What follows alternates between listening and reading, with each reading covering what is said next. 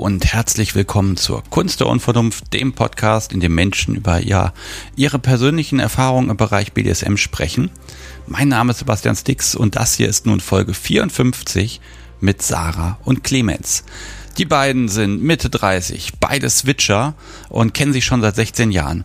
Was als Ausprobieren miteinander angefangen hat, hieß dann irgendwann BDSM und was das Switchen angeht, Tja, im Moment sind die Rollen da recht fest verteilt. Sie fühlt sich oben wohl, er unten. Und die beiden haben mir zwei, drei, vier Stunden absolut schmerzfrei auf alle Fragen geantwortet. Wir haben allerdings draußen aufgenommen, das heißt, in der ersten halben Stunde hört ihr manchmal ein paar Windgeräusche. Das wird dann aber schnell besser in der Folge. Also das einmal bitte entschuldigen, aber draußen ist es halt so schön gewesen und da redet sich's auch gleich viel leichter. Thematisch geht es diesmal wieder um alles. Um DS, um SM, um Nachwuchs im Haus und was halt dann noch geht oder nicht geht. Äh, wir haben über Gleitmittel gesprochen, Strap-on, Natursekt, Cuckolding und zuletzt auch ein bisschen über Glaube und Religion. Und ich glaube, jetzt habe ich alle Buzzwords gesagt. Wobei, nein, die Folge geht noch viel weiter. Und jetzt hört einfach rein. Und weil so viel in dieser Folge drin ist, gibt's fast keine Hausmeisterei. Einfach nur die kleine Bitte, wenn ihr die Kunst der Unvernunft gut findet, dann empfehlt sie weiter. Freunden, Bekannten, Social Media, wo ihr wollt, überall. Und da freue ich mich. Und wenn ihr einen Stammtisch habt, dann äh, schicke ich euch gerne ein kleines Päckchen mit ein paar Kärtchen, wenn ihr da ein bisschen was irgendwo liegen lassen wollt. Kein Problem. So, und jetzt geht's aber los mit Clemens und Sarah.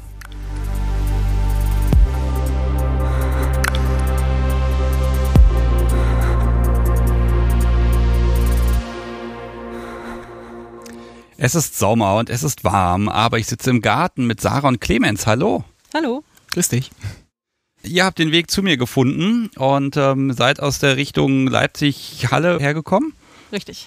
Herzlich willkommen und äh, ihr seid beide Mitte 30. Und ja, die Konstellation ist momentan, äh, Sarah, du oben, Clemens, du gerade unten. Genau. Aber beide im Kernswitch. Das wird spannend. Ich habe ein riesen Paket Themen auf meinem Spickzettel stehen. Mal gucken, wie weit wir kommen. Ja, jetzt genießen wir noch ein bisschen die Sonne, mal sehen, wie wir, sehr wir gebraten werden. Äh, ich glaube, wir müssen erstmal ein bisschen was über euch hören. Ich habe als Notiz, ihr seid seit 16 Jahren zusammen. Ja, genau. Wahnsinn. Okay. Und von Anfang an Kinky drauf. Ähm, äh, es hat miteinander gestartet, sagen wir es mal so. Also, ähm, wir haben uns kennengelernt und eigentlich hat es dann sofort angefangen, oder? Wir haben beide so ein bisschen vorher schon darauf rumgedacht und so ein paar Gedanken in der Richtung gehabt. Und wir haben uns ganz gut ergänzt in unseren verrückten Ideen und äh, Möglichkeiten. Und ich habe letztens ein Buch von mir gefunden, wo ich so zu der Zeit so Sachen aufgeschrieben habe, so die ganze Jugendzeit über, so bis ich ausgezogen bin von zu Hause, als wir uns kennengelernt haben, war ich 18 und habe festgestellt, dass wir zu dem Zeitpunkt schon seltsame Gedanken hatten und die verrückten Ideen. Ich weiß noch, das eine, das, wo du das erste, zweite Mal bei uns warst, ähm, war so der Gedanke, so wie oft kann man so ein Schokoladenstück kauen und sich gegenseitig hin und her geben, bis man es dann doch lieber schlucken möchte. ja, also es ist von Anfang an halt schon dabei und hat sich stetig ausgebaut und baut sich immer noch aus. Genau. Und äh, was ich im Hinterkopf habe, das war Manchmal lutscht man sich am Finger gegenseitig, so ganz zärtlich, und dann rutscht der in den Hals rein und zum Schluss wird ein Contest draus, äh, wie lange kann der andere den Finger im Hals behalten, bis man dann doch nicht mehr drin haben will. Das muss ich ja mal ein bisschen vorne aufzäumen. Also es ist so eine Art Challenge jeweils. Es hat damit angefangen. Ja, was heißt Challenge? Challenge in dem Sinne gar nicht. Es war eher so Neugier. Genau. So, hey, ich habe da eine coole Idee, lass uns doch mal ausprobieren. Und der andere hat tatsächlich gesagt, ja cool, finde ich gut, mach mal. Okay, und vorher war, konntet ihr die Idee noch nicht so ausprobieren. Also da war einfach nicht der richtige Mensch da, der so einen Quatsch mitmacht. Das genau. war auch der Gedanke gar nicht da. Also das war, das, das war überhaupt nicht Thema. Das ist eher so, ich habe Sarah kennengelernt und dann fing das an, überhaupt solche Themen, dass die hochgekommen sind, dass man sich dann damit beschäftigt und genau. Okay, aber alles noch gar nicht so unter diesem großen Dach des BDSM mit allen möglichen Regeln und was es da nicht alles gibt. Also hatte das schon einen Namen? Nein. Das, hat, das kam erst später. Das kam, da haben wir dann angefangen, uns ein bisschen zu informieren und äh, ja. Du hattest mal von Fesseln noch erzählt, dass das bei dir schon vorher mal Thema war. Genau, also bei mir war mal so der Gedanke des mal fixiert werdens, dass ich das reizvoll fand, so meiner Bewegungsfreiheit beraubt zu sein und dann halt irgendwas äh, gemacht zu bekommen. Aber keine Ahnung, als ich jugendlich war, bin ich in die Stadtbibliothek gegangen. Da hat man solche Bücher nicht ausgeliehen. Das Internet gab es nicht. Unser Nachbar hatte eins, was man über Satellit empfangen hat. Also Internet kenne ich nur aus der Schule quasi. Und dann, wo ich ausgezogen bin zum Studieren, hatte ich dann endlich Internet. Und bis dahin war halt nur der Kopf da eigentlich. Ja, aber das, das finde ich immer total schön, weil das so ein organisches ist. Ne? Also ohne, dass man da von außen quasi mit Bondage-Fotos und Zeugs bombardiert wird, kommt man selber auf die Idee, ach, ich finde das spannend. Ja. Und dann läuft man sich über den Weg und äh, ja, offenbar hat es bei euch beiden ja einfach dann gepasst. Da können wir eigentlich gleich das erste Ding der Woche nehmen, oder? Ah, oh, gleich am Anfang? Gleich am Anfang, ja. Ja. Ah, ich bin Unser- gespannt. Unser Schlafzimmer sah sehr leer aus. Ähm, So, du breitest eine Flagge Halten. aus Halten? in Regenbogenfarben. Ja. Genau. Das ist eine Patsche-Flagge. Die hing, wo ich noch zu Hause gewohnt habe, über meinem Bett. Noch einmal an so einer Schnur quer drüber, so dass ich, wenn ich lag, war sie nicht im Weg. Aber wenn man gesessen hat, hat sie einen dann doch schon ein bisschen erwischt. Und Clemens war ziemlich am Anfang irgendwann bei mir zu Besuch und meinte, er hat noch nie eine Ohrfeige bekommen.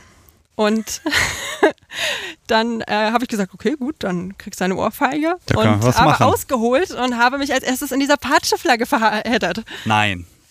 So, du hast also ein Fundstück von ja, deiner, der ersten versuchten Ohrfeige. Richtig. Ja. Großartig. Und die hängt zu Hause im Schlafzimmer über unserem Bett. Die ist eigentlich, Sonst. Die habt ihr jetzt extra für mich abgehängt. Ich, ich werde gleich ein wunderbares Bild davon machen, natürlich. Äh, liebes Publikum, in die Shownotes einmal reingucken, da gibt es sie. Sie sieht auch noch gar nicht so ausgenudelt oder ausgeblichen aus, aber die muss ja dann jetzt auch schon seit ja, mindestens 16 Jahren dich Die begleiten. gibt es wahrscheinlich schon 20 Jahre ungefähr. Okay. Ja, aber Moment mal, jetzt muss ich doch vielleicht nochmal. Ich habe noch nie eine Ohrfeige bekommen. Ja, kein Problem, das kann ich lösen. Das ist, erscheint mir ein bisschen ähm, zügig. Also dieser, diese ganze Geschichte mit, da steckt irgendwo Macht dahinter oder so ein, so ein wir, wir gucken mal, wer gerade oben ist oder so. Also ist das alles noch so der Bereich, ohne zu wissen, was man da eigentlich tut, sondern wir haben einfach Spaß oder also wann fing das an, so ein bisschen das zu professionalisieren und zu gucken, oh, es gibt da Möglichkeiten.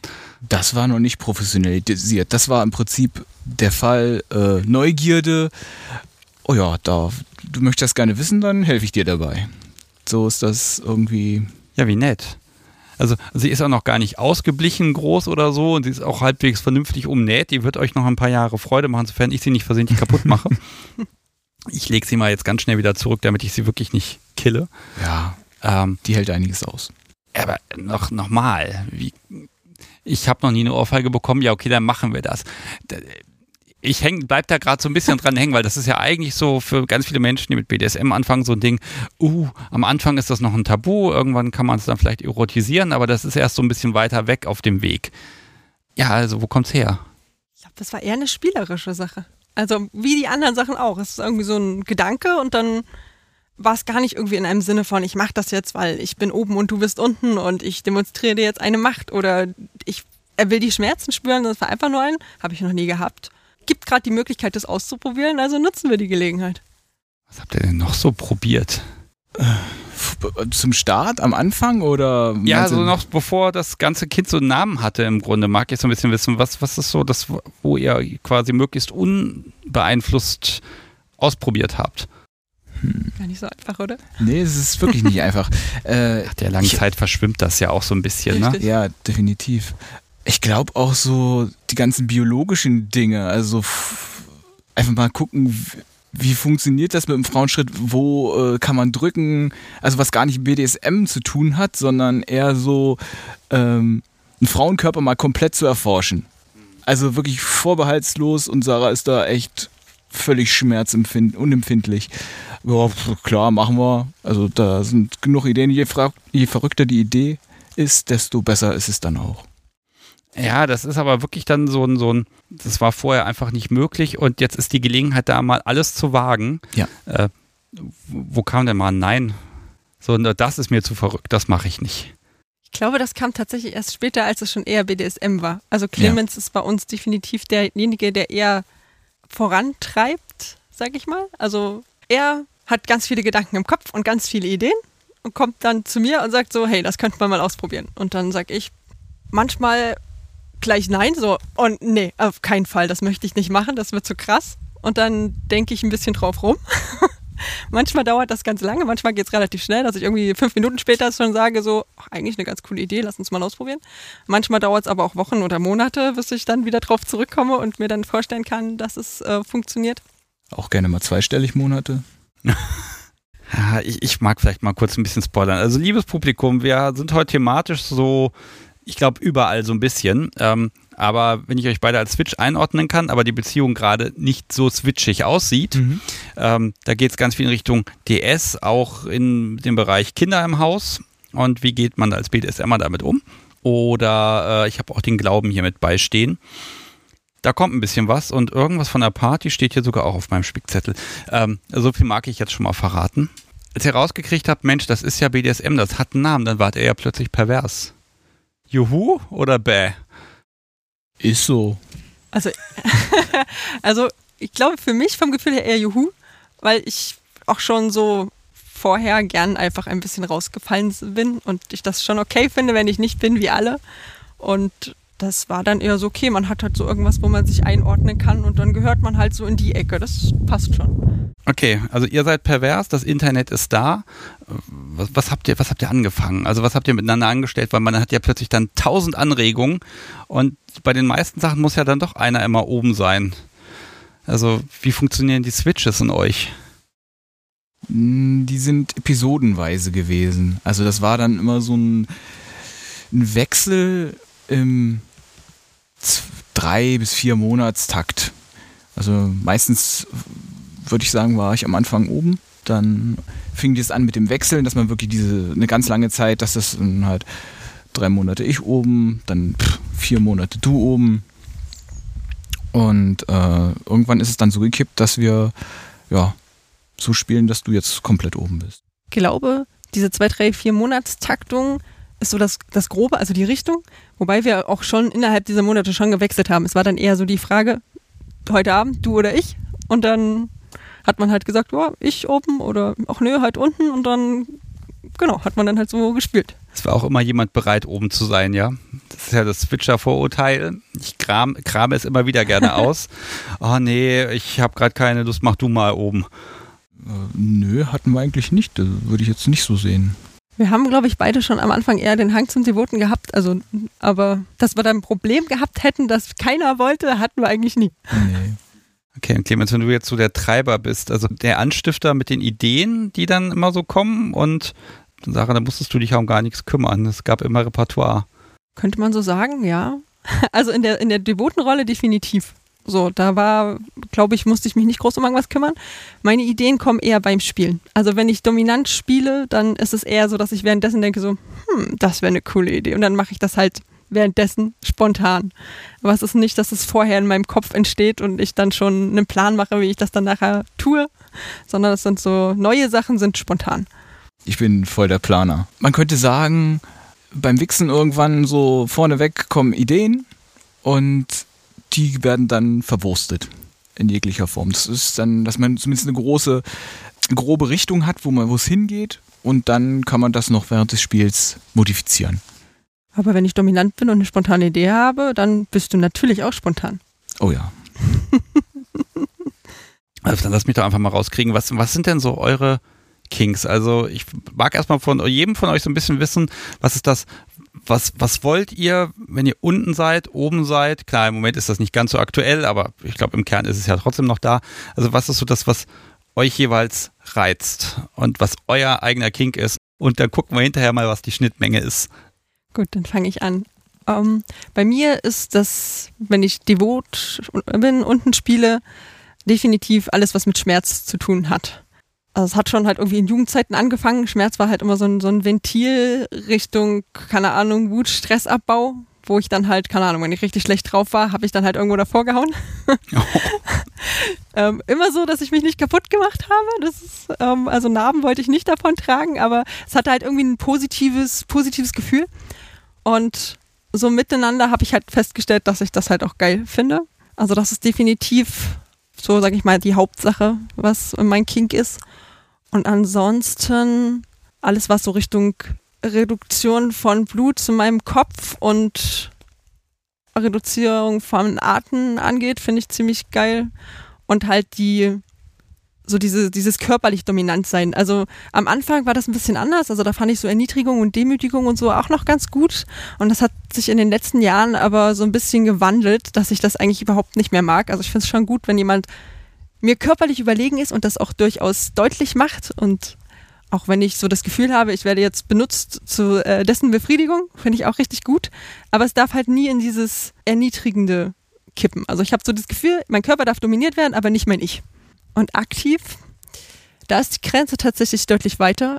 Ich glaube, dadurch, dass du da ein deutlich weiteres Spektrum hast, was jetzt nicht nur die körperliche Ebene, sondern auch die psychische Ebene angeht, erzählst du ja gleich selber noch was dazu, da geht viel, viel mehr, weil ich es einfach geil finde zu sehen, wenn ich was tue, dass mein Gegenüber halt irgendwie drauf anspringt, in welcher Art auch Weise auch immer, ob er es jetzt gut findet oder geil findet oder halt irgendwie positiv wahrnimmt. Äh, genau, dann kann ich halt auch Sachen machen, die ich persönlich eigentlich jetzt nicht geil finde, aber gut finde, weil der andere halt dementsprechend reagiert. Also, dass er es toll findet, äh, reicht manchmal. Ja. Okay. Ja. Oder dass er es blöd findet. Das ist auch manchmal geil. Jetzt ist da mal die Frage, äh, gerade so Sachen wie Erniedrigung zum Beispiel, ist das was, was du auch von oben gibst, was du dann auch kannst, was dir dann, dann Spaß macht? Oder also inwieweit lehnst du Dinge ab, die, die du unten nicht selber magst? Also ich lehne nichts ab, was ich jetzt selber nicht mag, passiv, weil warum? Also sehe ich jetzt nicht keinen Grund. Ist ja was anderes, ob ich das mache oder ob ich das bekomme. Äh, hat sich aber verschoben. Also ganz am Anfang habe ich mich sehr schwer getan mit, gerade was Erniedrigung, Demütigung angeht, Sachen zu tun, die ihm offensichtlich nicht gefallen. Äh, das war ziemlich schwierig. Aber ja, es dauert halt bei mir und irgendwann finde ich es dann doch gut, weil ja halt das Positive zurückkommt. Also weil ich halt sehe, dass es ja irgendwie einen einen guten Effekt hat oder die Rückmeldung kommt, dass es ihm gefällt, auch wenn es in dem Moment ganz oft nicht so wirkt. Gibt es so ein paar Sachen, wo du sagst, wenn du oben bist, das macht dir besonders Spaß, wirklich mal so als, ich sag mal, als schnöde Praktik. Du sagst, ja, das, das ist, dann ist eine Session besonders leicht gelungen. du guckst so wie, oh, das interessiert mich jetzt aber auch. ja, ist ja so. Das ist wirklich schwierig was ist so die Befriedigung für dich in dem Moment außerhalb seiner Reaktion? Wo sagst du, ja, gut. Es kann auch ein Orgasmus sein, ist auch okay. Den nehme ich auch immer gerne, ja. Also prinzipiell finde ich auch sehr gut, Schmerzen zuzufügen, weil ich es halt auch geil finde. Das ist ein Punkt, weil ich es geil finde, Schmerzen zu bekommen, finde ich es auch geil, ihm weh zu tun. Auch wenn er da nicht so drauf steht. das finde ich tatsächlich ziemlich gut, was ich mich dann auch so direkt anmacht. Keine Ahnung, so spiegelneuronmäßig wahrscheinlich. Man, man nimmt das so für sich dann quasi gleich mit wahr. Das ist echt eine gemeine Frage. ja, dafür bin ich da. ähm, pass auf, gehen wir doch einfach, du bist ja oben, du kannst ja jetzt einfach weitergeben. Und dann gucken wir, Clemens, wir gucken mal bei dir. Gleiche ja. Fragen, gleiche Gemeinheitsgrade. ähm, also wo sagst du, das ist dein Kink und ja, egal ob oben, ob unten, das ist eigentlich bei beiden Sachen dasselbe. Das geht eher so in die Richtung Erniedrigung, Demütigung. Das ähm, finde ich ganz cool. Schmerz eher nicht so. Da ist dann der Schmerz höchstens da als Funktion des ganzen Psychischen. Also man könnte sagen, ich bin so der Psycho und Sarah ist eher so physisch veranlagt. Dann passt ihr ja gar nicht zusammen. Äh, ja und nein. Das hat, das hat eine gute und eine schlechte Seite. Die gute Seite ist, oder machen wir erstmal die schlechte Seite. Die schlechte Seite ist, es passt halt nicht so gut. Man muss immer gucken, wo findet man Schnittmengen. Das Gute daran ist, man hat immer was zum Bauen und es wird nie langweilig. Es gibt immer jemanden, der einen neuen Impuls setzt, eine neue Sache, wo man äh, dran rumprobieren kann. Das ist das Tolle an dem Ganzen. Also das ist auf der einen Seite Fluch, aber auf der anderen Seite ist es auch der Segen des Ganzen. Ja, ich glaube, wenn man so 100% da gegenseitig in die Kerbe passt, dann, dann hat man auch so ein Standard-Setting, aus dem man dann irgendwann nicht mehr ausbricht. Ne? Und äh, hier hat man wirklich, finde ich, mit uns beiden äh, ziemlich viele Möglichkeiten, das halt nicht heißt, oh, Hard Limit, das machen wir nicht, sondern es ist dann halt, dass man drüber diskutiert und äh, drüber spricht. Was, was findest du gut? Wie könnte man das umgestalten? Wann findest du das gut? Ich schmeiß halt immer wieder mal irgendwelche Ideen rein, wo dann geguckt wird, passt das, passt das nicht? Wie kann man es umgestalten? Vielleicht fängt man klein an und es baut sich dann auf.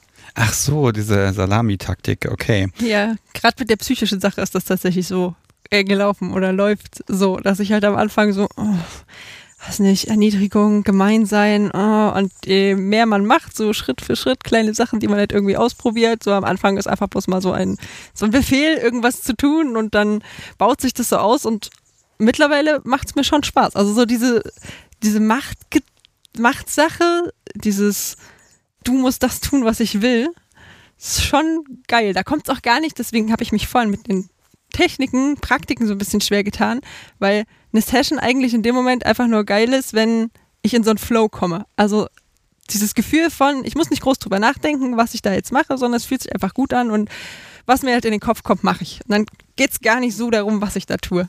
Das, was ich immer ständig sage hier, von wegen, äh, es ist nicht wichtig, was du machst, sondern wie es machst.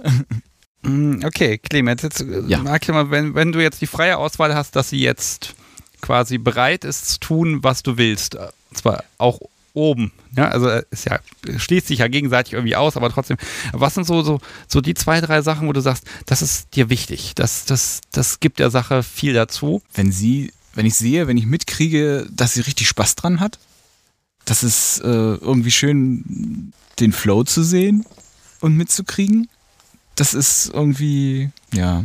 Und ein Orgasmus ist eigentlich gar nicht so zum Beispiel maßgebend. Also ich kann auch auf einen Orgasmus verzichten, wenn äh, das Ganze an sich stimmt.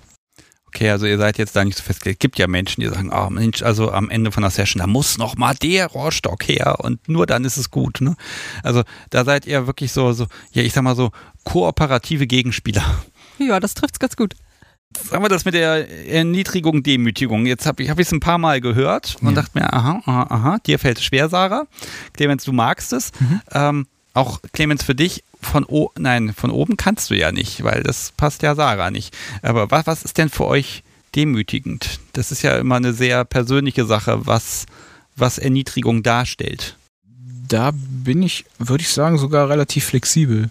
Da ist, ähm, also verbal auf jeden Fall. Also Sprache ist bei mir ein ganz, ganz großes Thema. Das macht dann auch zum Schluss wirklich den einen Kick mit aus. Also eine Session, wo weniger geredet wird, ist halt, wie soll ich das sagen? Nur halb so geil. Na, halb so halb, geil ist nicht mehr. Halb so gut. Ich mag es schon ganz gerne, wenn, äh, wenn gesprochen wird dabei. Das gibt echt viel, weil es so viel im Kopf an Szenario aufbaut und an, auch an Gefälle repräsentiert, was dann da ist. Denn häufig so Demütigung und Ernährung, das ist halt dieses Gefälle, was vorhanden ist, was auch schön ist.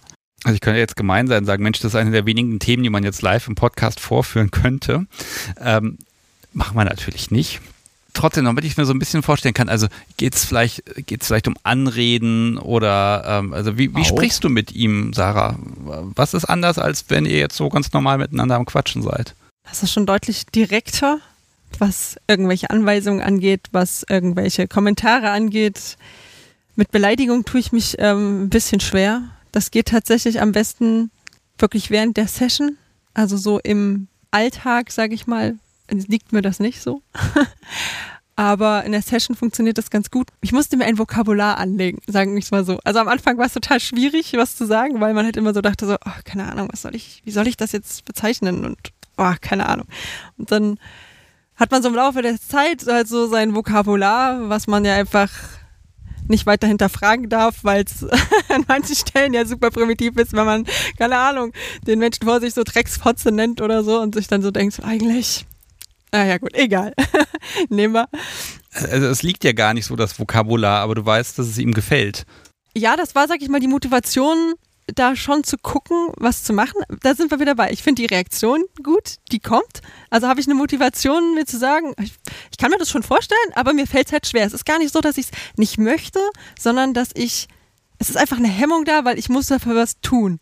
So, man, man hat ein bisschen Aufwand, man muss sich damit beschäftigen, man muss sich was überlegen es fällt einem vielleicht auch ein bisschen schwer, so der innere Schweinehund, das jetzt tatsächlich umzusetzen, weil es sich komisch anfühlt. Und das ist letztendlich einfach nur ein, ein man macht es halt dann mal und dann stellt man fest, auch eigentlich ganz gut und dann macht man es halt wieder und dann kommt diese Sache mit dem, wenn man dann so ein paar Sachen ausprobiert hat und man verwendet halt das Wort das fünfte und das zehnte Mal, dann fühlt es sich halt irgendwann nicht mehr so komisch an und irgendwann ist es halt einfach da. Clemens, magst du mir einen Auszug aus Ihrem Vokabular geben? oh. Ähm, Also gibt es vielleicht Dinge, wo du sagst, aus irgendeinem Grund, vielleicht weißt du den Grund ja selber gar nicht, aber aus irgendeinem Grund sprechen dich bestimmte Sachen an. Manchmal triggert einen ja auch was Bestimmtes. Also ich weiß, das ist eigentlich sehr intim zwischen euch beiden. Ihr müsst mir das auch nicht sagen, aber ich bin natürlich trotzdem neugierig. ich würde mal sagen, die, die, Dinge, die eher so ins Kleinmachen gehen, also mich äh, niedlich machen, oh, bist du aber süßer hier. Mm, ähm, oder eine kleine Arschfotze oder sowas. In die Richtung ich versuche das mal so ein bisschen zu beschreiben, das ist jetzt kein, kein grundsätzliches Defizit an dir, was dann nochmal genommen wird, um dich da reinzureiben, sondern es ist halt ein Vokabular, was halt funktioniert, aber es ist nicht dazu da, um dich in deinem Ego quasi runterzudrücken. Sagen wir so, so weit ist Sarah noch nicht. Wo das stimmt nicht ganz. Was fällt mir gerade ein? Was ich da tatsächlich manchmal mache, ist gerade so im BDSM mit Schmerzen und mit Aufregung irgendwas, funktioniert das mit dem Ständer ja meistens nicht so gut. Und das ist natürlich ein perfekter Aufhänger, um sich ein bisschen darüber lustig zu machen und ähm, so von wegen so, was ist denn das hier? Das, wie sieht denn das aus? Das habe ich aber jetzt besser erwartet. Das funktioniert wahrscheinlich direkt, ne? Och, das hilft nicht unbedingt, die Lage zu verbessern, aber es macht Spaß. Jo. Und deine, und deine Gedanken, Clemens, was ist das so in dem Moment? Also, meine, in dem Moment hat sie ja recht. Steht nicht, es steht nicht. Genau. Das ist die Frage, was tut man, was denkt man in dem Moment? Weil das ist ja eigentlich theoretisch, dass man, ihr merkt eigentlich, dass ich jetzt gerade dieses ganze Thema versuche, mit euch mal so ein bisschen mehr auszubreiten, ja. weil das ist ganz vielen echt rätselhaft. Es ist, ähm, es macht ein ganz komisches Gefühl im Magen. Es ist so ein, so ein aufgeregtes Gefühl, was aber, also es ist gar nicht sexuell, es ist eher so ein, so ein, so ein man hat einen super sicheren Raum, wo man so viel ausprobieren kann und da, da geht dann auch solche Sachen, die psychisch echt auch belastend sind und wo man dann halt, andere setzen sich in eine Achterbahn und fahren äh, irgendwelche Runden äh, und haben Todesängste dabei und finden das gut. Und für mich ist das halt so, diese emotionale Achterbahn, die macht das einfach cool. Es ist ein Erlebnis, es ist schön. Man hat auch eine gewisse, trotz der Entfernung, eine Nähe zueinander. Ich lasse Sarah an mich ganz persönlich, an mich, an mein Innerstes ran was eigentlich kein anderer machen darf und berührt mich da an Stellen und rührt drin in mir rum, was aufregend ist und was halt, was ich auch geben möchte und was, was ein gutes Gefühl ist, wo ich sagen kann, ja, mach, tu das bitte. Sarah, das ist doch, ist doch wunderschön, da so ein bisschen zu steuern. Ja, definitiv. Ich, Kontrolle finde ich schon gut. Ah, okay, Kontrolle. Es kommt auf meine Liste. Was sind denn da so die Grenzen? Also gibt es da so Punkte, wo er sagt, also das geht uns dann doch zu weit oder so wunde Punkte, wo ihr einfach befindet, das, das müsst ihr euch jetzt nicht geben? Da haben wir relativ wenig. Also so. ich, ich hätte jetzt gesagt, zwischen uns, wenn es jetzt wirklich nur um uns geht, würde mir jetzt nicht wirklich was einfallen. Mir auch nicht. Weil es gibt immer die Frage danach zwischen uns, was war gut, was war schlecht. Das ist eigentlich schon jedes Mal, wenn wir irgendwie eine Session oder miteinander spielen, in welcher Form auch immer, und dann sagen wir uns halt, was gefallen hat, was nicht gefallen hat und dann auch, warum es so war. Und dadurch kann man ganz gut auskristallisieren, was dann wirklich schön ist und was man das nächste Mal wieder haben möchte und was auf keinen Fall da sein soll. Okay, das heißt aber, dass ihr immer nach einer, dass eine Session ein abgeschlossenes Ereignis ist, wo man dann hinterher dann eben auch nochmal eine Manöverkritik machen kann. Ja. Okay, das heißt 24-7 ist ja gar nichts für euch. Ja. Oder gibt es da nicht eventuell doch was? Doch, das gibt es schon. Das ist, es ist aber, man muss es eher vielschichtig sehen, glaube ich. Es ist nicht so ein An-Aus, sondern es gibt verschiedene Ebenen und verschiedene Intensitätsstufen, wie man miteinander spielt. Also mit dem Podcast Subi wirst du auf der Familienfeier auch nicht äh, deine härteste Gangart spielen wollen, aber vielleicht so ein bisschen, dass es so leicht verdeckt ist. Und ähm, das sind diese Ebenen und so kann man das halt auch dann 24-7 realisieren, je nach Situation. Und 24-7 lässt sich ja auch auswerten. Also ich frage doch einfach mal ganz konkret, gibt es denn im Moment Regeln, die irgendwie gelten? Ja, gibt es. Also eine äh, grundsätzliche Regel ist zum Beispiel, dass er halt nur die Sachen essen darf, die ich genehmige. Das ist ja dann nett gewesen, von mir her ein bisschen Süßkram und Knabberkram hinzustellen. Mhm. Tja, okay. Das geht grundsätzlich, auch wenn du nicht da bist. Ja, manchmal ist es ein bisschen kompliziert. Ähm, ja, dann muss ich halt nachfragen oder dann halt kalkulieren, okay, ich habe jetzt richtig Knast. Dann kann man eventuell sich eine Buttermilch oder sowas holen, weil das ist ja Getränk. Oder äh, wenn dann halt nicht über Threema irgendwie zu erreichen ist, Sarah, dann ähm, guck mal, wie schlimm ist es, halte ich es aus oder nehme ich lieber die Strafe in Kauf? Okay, ja, du kannst da einfach entscheiden, hast trotzdem noch eine Entscheidungsmöglichkeit. Was ist die Strafe?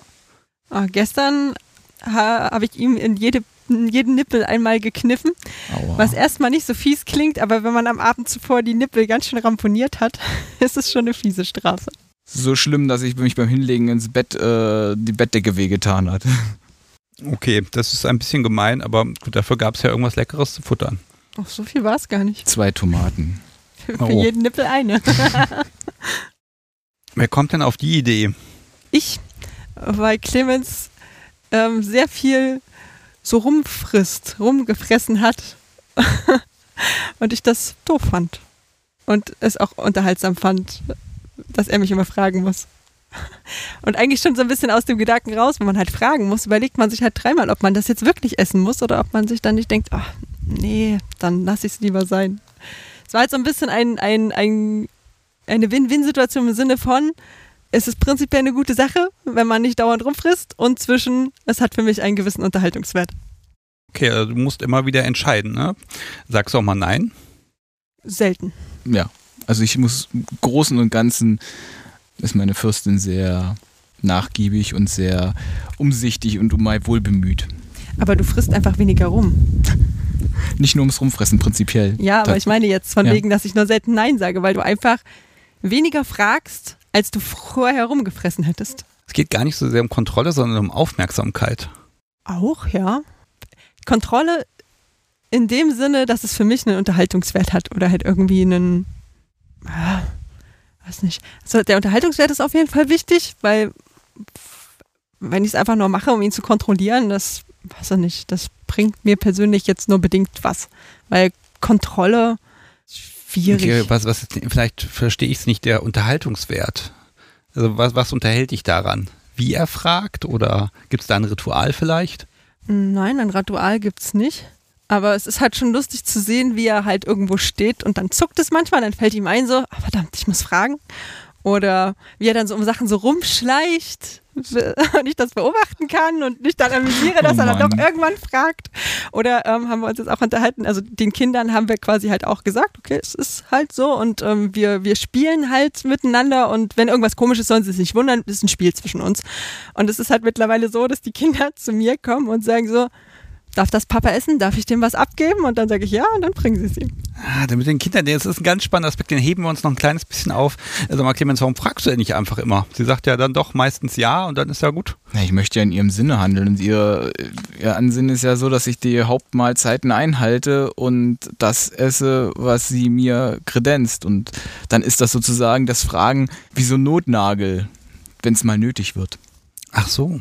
Okay, und das ist das auch, was, was die jetzt, ich meine, ganz ehrlich, wenn ich euch beide angucke, da ihr seid sehr wohl proportioniert, also das passt genau. Da gibt es jetzt keine Notwendigkeit, irgendwie was zu unterstützen oder so, sehe ich zumindest nicht. Nö.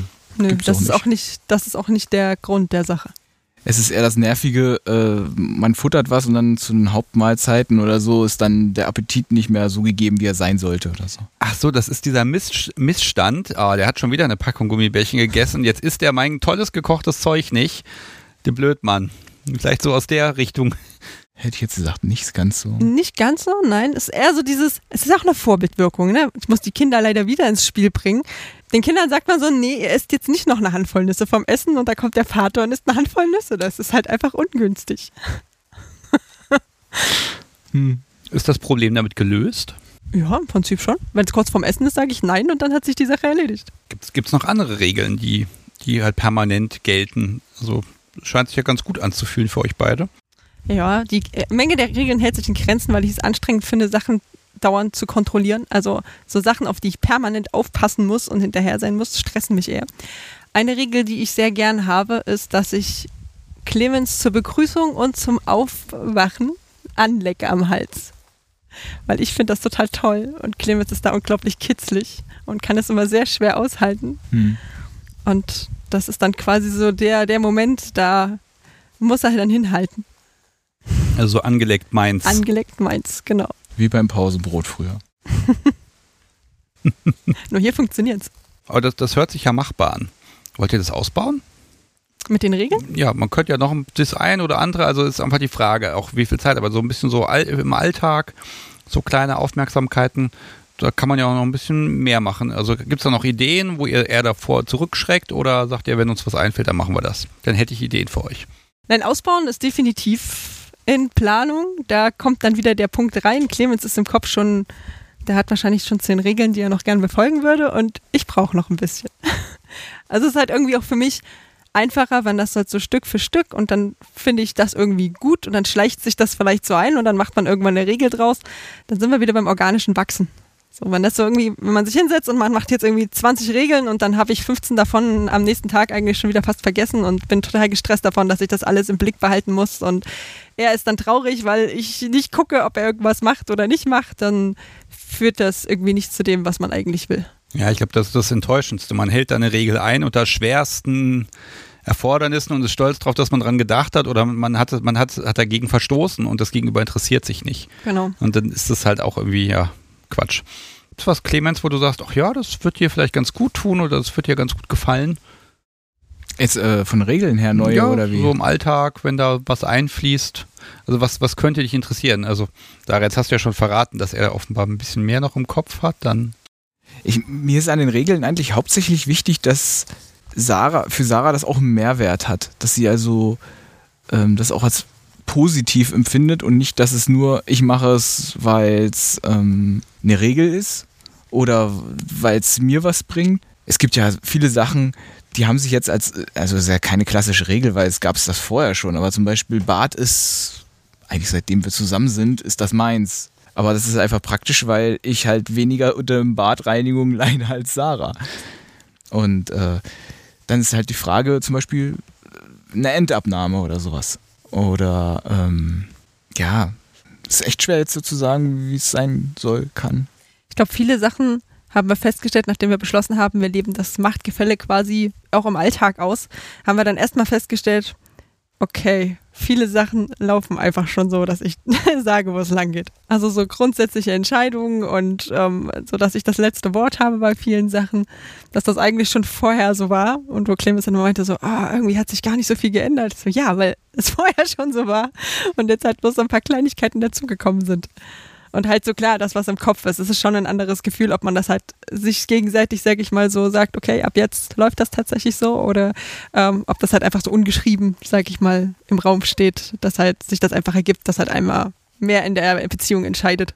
Ja, es ist, kommt einfach so ein Kontext noch. Genau. Ne? Und das nimmt ja auch viel ab, Clemens, im Zweifel, wenn du sagen kannst, nö, das ist ja ihre Baustelle, die Entscheidung hat sie zu treffen. Punkt. Definitiv. Ähm, Das ist für dich an, an der Stelle eine Entlastung sogar. Genau. Also weil ich hab's nicht so mit Entscheidungen. Es fällt mir häufig schwer, Entscheidungen zu treffen. Wobei große Entscheidungen meist einfacher sind als so die Kleinigkeiten, die im Alltag äh, einem über den Weg rennen. Und da ist es schon schön, wenn man dann jemanden an der Seite hat, der sagt, nö, das machen wir so, passt. Das ist schon ähm, wirklich toll. Und nochmal zu den Regeln zurückzukommen. Es geht gar nicht, also ich finde es zum Beispiel auch schön, wenn es gar keine konkreten Regeln sind, sondern äh, wenn es eher Aufträge sind. Mir ist, wenn Sarah meint, mir ist das und das wichtig, mach das jetzt. Also wenn ich merke, okay, da ist jetzt ein Bedürfnis und ich darf das Bedürfnis für sie erfüllen. In welcher Form auch immer. Das finde ich zum Beispiel viel schöner, als wenn es da eine Regel gibt, die dann halt immer läuft. Und vielleicht ist der Bedarf gar nicht da, diese Regel zu dass die erfüllt wird. Und äh, da, wenn dann halt ein Auftrag kommt, ist das, merke ich, okay, ich arbeite für was, was ihr Wunsch ist oder was ihr Bedürfnis ist. Und da habe ich tatsächlich auch diesen Punkt des Podcasts, so wie sagte neulich zu mir, teile mir Aufgaben zu. Ja. Und beschwer dich nicht darüber, dass irgendwas nicht so in deinem Sinne, weil was weiß ich, was du willst. Ne? Das heißt, ich muss lernen, da zu kommunizieren und zu sagen, hier ist ein Auftrag, den erledigen. Genau. Es, es, fällt mir, weiß ich gar nicht, fällt mir das schwer oder nicht? Ich weiß es nicht. Natürlich weiß ich jetzt hier im Podcast nicht. Aber Sarah, fällt dir das schwer, Aufträge zu erteilen? Nee, tatsächlich einfacher. Da sind wir dabei. Regeln muss ich halt immer verfolgen und Aufträge ist dann halt eher wieder so eine spontane Sache, wo man dann sagt, okay, da sieht man gerade irgendwie eine Notwendigkeit oder da hat man gerade Lust drauf. Als Beispiel ist mir gerade eingefallen, was wir auch, also was einfach ab und an so auftaucht, ist, dass Clemens mich abends auszieht. Und ich dann sage so, du, jetzt ziehst mich aus. Und dann darf er mich ausziehen. Aber das ist auch so eine Sache, die würde ich gar nicht wollen als Regel, weil dann müsste ich es jeden Abend einfordern, machen. Vielleicht ist er noch gerade beim Rasieren und ich habe aber eigentlich schon Lust, mich ins Bett zu legen und dann steht man da im Bad und wartet und das macht die Sache wieder irgendwie so uncool. Und so, wenn es halt passt und man gerade Lust drauf hat, fordert man sich ein. Bevor ich so ein bisschen thematisch weitergehen will, äh, jetzt ist es ja so, wie es ist. Könnte, Sarah, wie ist das, wenn du mal sagst, ich mag jetzt aber auch einfach mal den Popo verhauen bekommen? Ist, das passt ja gerade nicht so richtig das haben wir gestern erst diskutiert. Genau. Ja, aber ist, äh, im Zweifel ist das ja auch ein Auftrag. Richtig, genau. Das haben wir gestern ausdiskutiert, dass ähm, ich einfach dann quasi Anweisungen gebe, okay, ich will das und das und das haben, mach. Und dann muss ich so machen, dass es das Bedürfnis erfüllt. Okay, das ist dann aber wirklich eine rein, ja, das ist dann dieser Service-Dom-Gedanke oder der Service-Sadist an der Stelle eher. Hattet ihr jetzt aber noch nicht in den letzten Monaten. Doch. Ab und an. Nur nicht so deutlich formuliert, wie es wir gestern gemacht haben, aber äh, sagen wir mal so, es fällt, wenn ich einfach mal Sarah von oben bespielen soll, fällt mir das relativ schwer, so schnell zu umzuwechseln zur äh, dominanteren Seite. Und ich habe immer das, äh, den Hang dazu, meine Münze zu drehen mit der Psychoschiene und die äh, rauskommen zu lassen. Also stehe ich auf der Bremse. Ich muss mal kurz erwähnen, Sarah hat ja gerade ein Schokobon hingelegt. Ja, das, das finde ich auch gut. Dankeschön. Genau, und da stehe ich immer so ein bisschen auf der Bremse und äh, weiß nicht so richtig, was mache ich jetzt, übertreibe ich es oder übertreibe ich es nicht. Und wenn ich halt gesagt kriege, ich will den Hintern versohlt kriegen, äh, geh mir in den Hals, äh, wirk mich, dann, ähm, dann ist das eine konkrete Anweisung und da kann ich gut mit umgehen. Und dann weiß ich auch, dass ich es treffe, so wie es sein soll. Okay, das ist also wirklich Machtgefüge von Praktik quasi entkoppelt. Ne? Ja. Ähm, aber das, also du hast jetzt nicht diesen Hang dazu zu sagen, ähm, ist das Schokobons komplett geschmolzen? Haben wir vielleicht auch noch ein kaltes? Ich glaube, ich habe ja noch ein kaltes für dich. Aber das kann ich dir jetzt ja nicht geben, du hast ja schon aufgemappelt. Mhm, das ist richtig. Ja, hier, das ist eisekalt. Ich lege das mal, ich lasse es einfach hier liegen, dann wird das schon irgendwie. ähm, also du neigst jetzt nicht dazu zu sagen, haha, die Frau ist gefesselt, jetzt ist sie fällig und dann kommt der Top-Modus in dir und bahnt sich ihrer seiner Dinge. Das passiert dir nicht, ne? Nee, ich stehe auf der Bremse da. Ja, das geht. Also es geht nicht. Also es passiert mir nicht.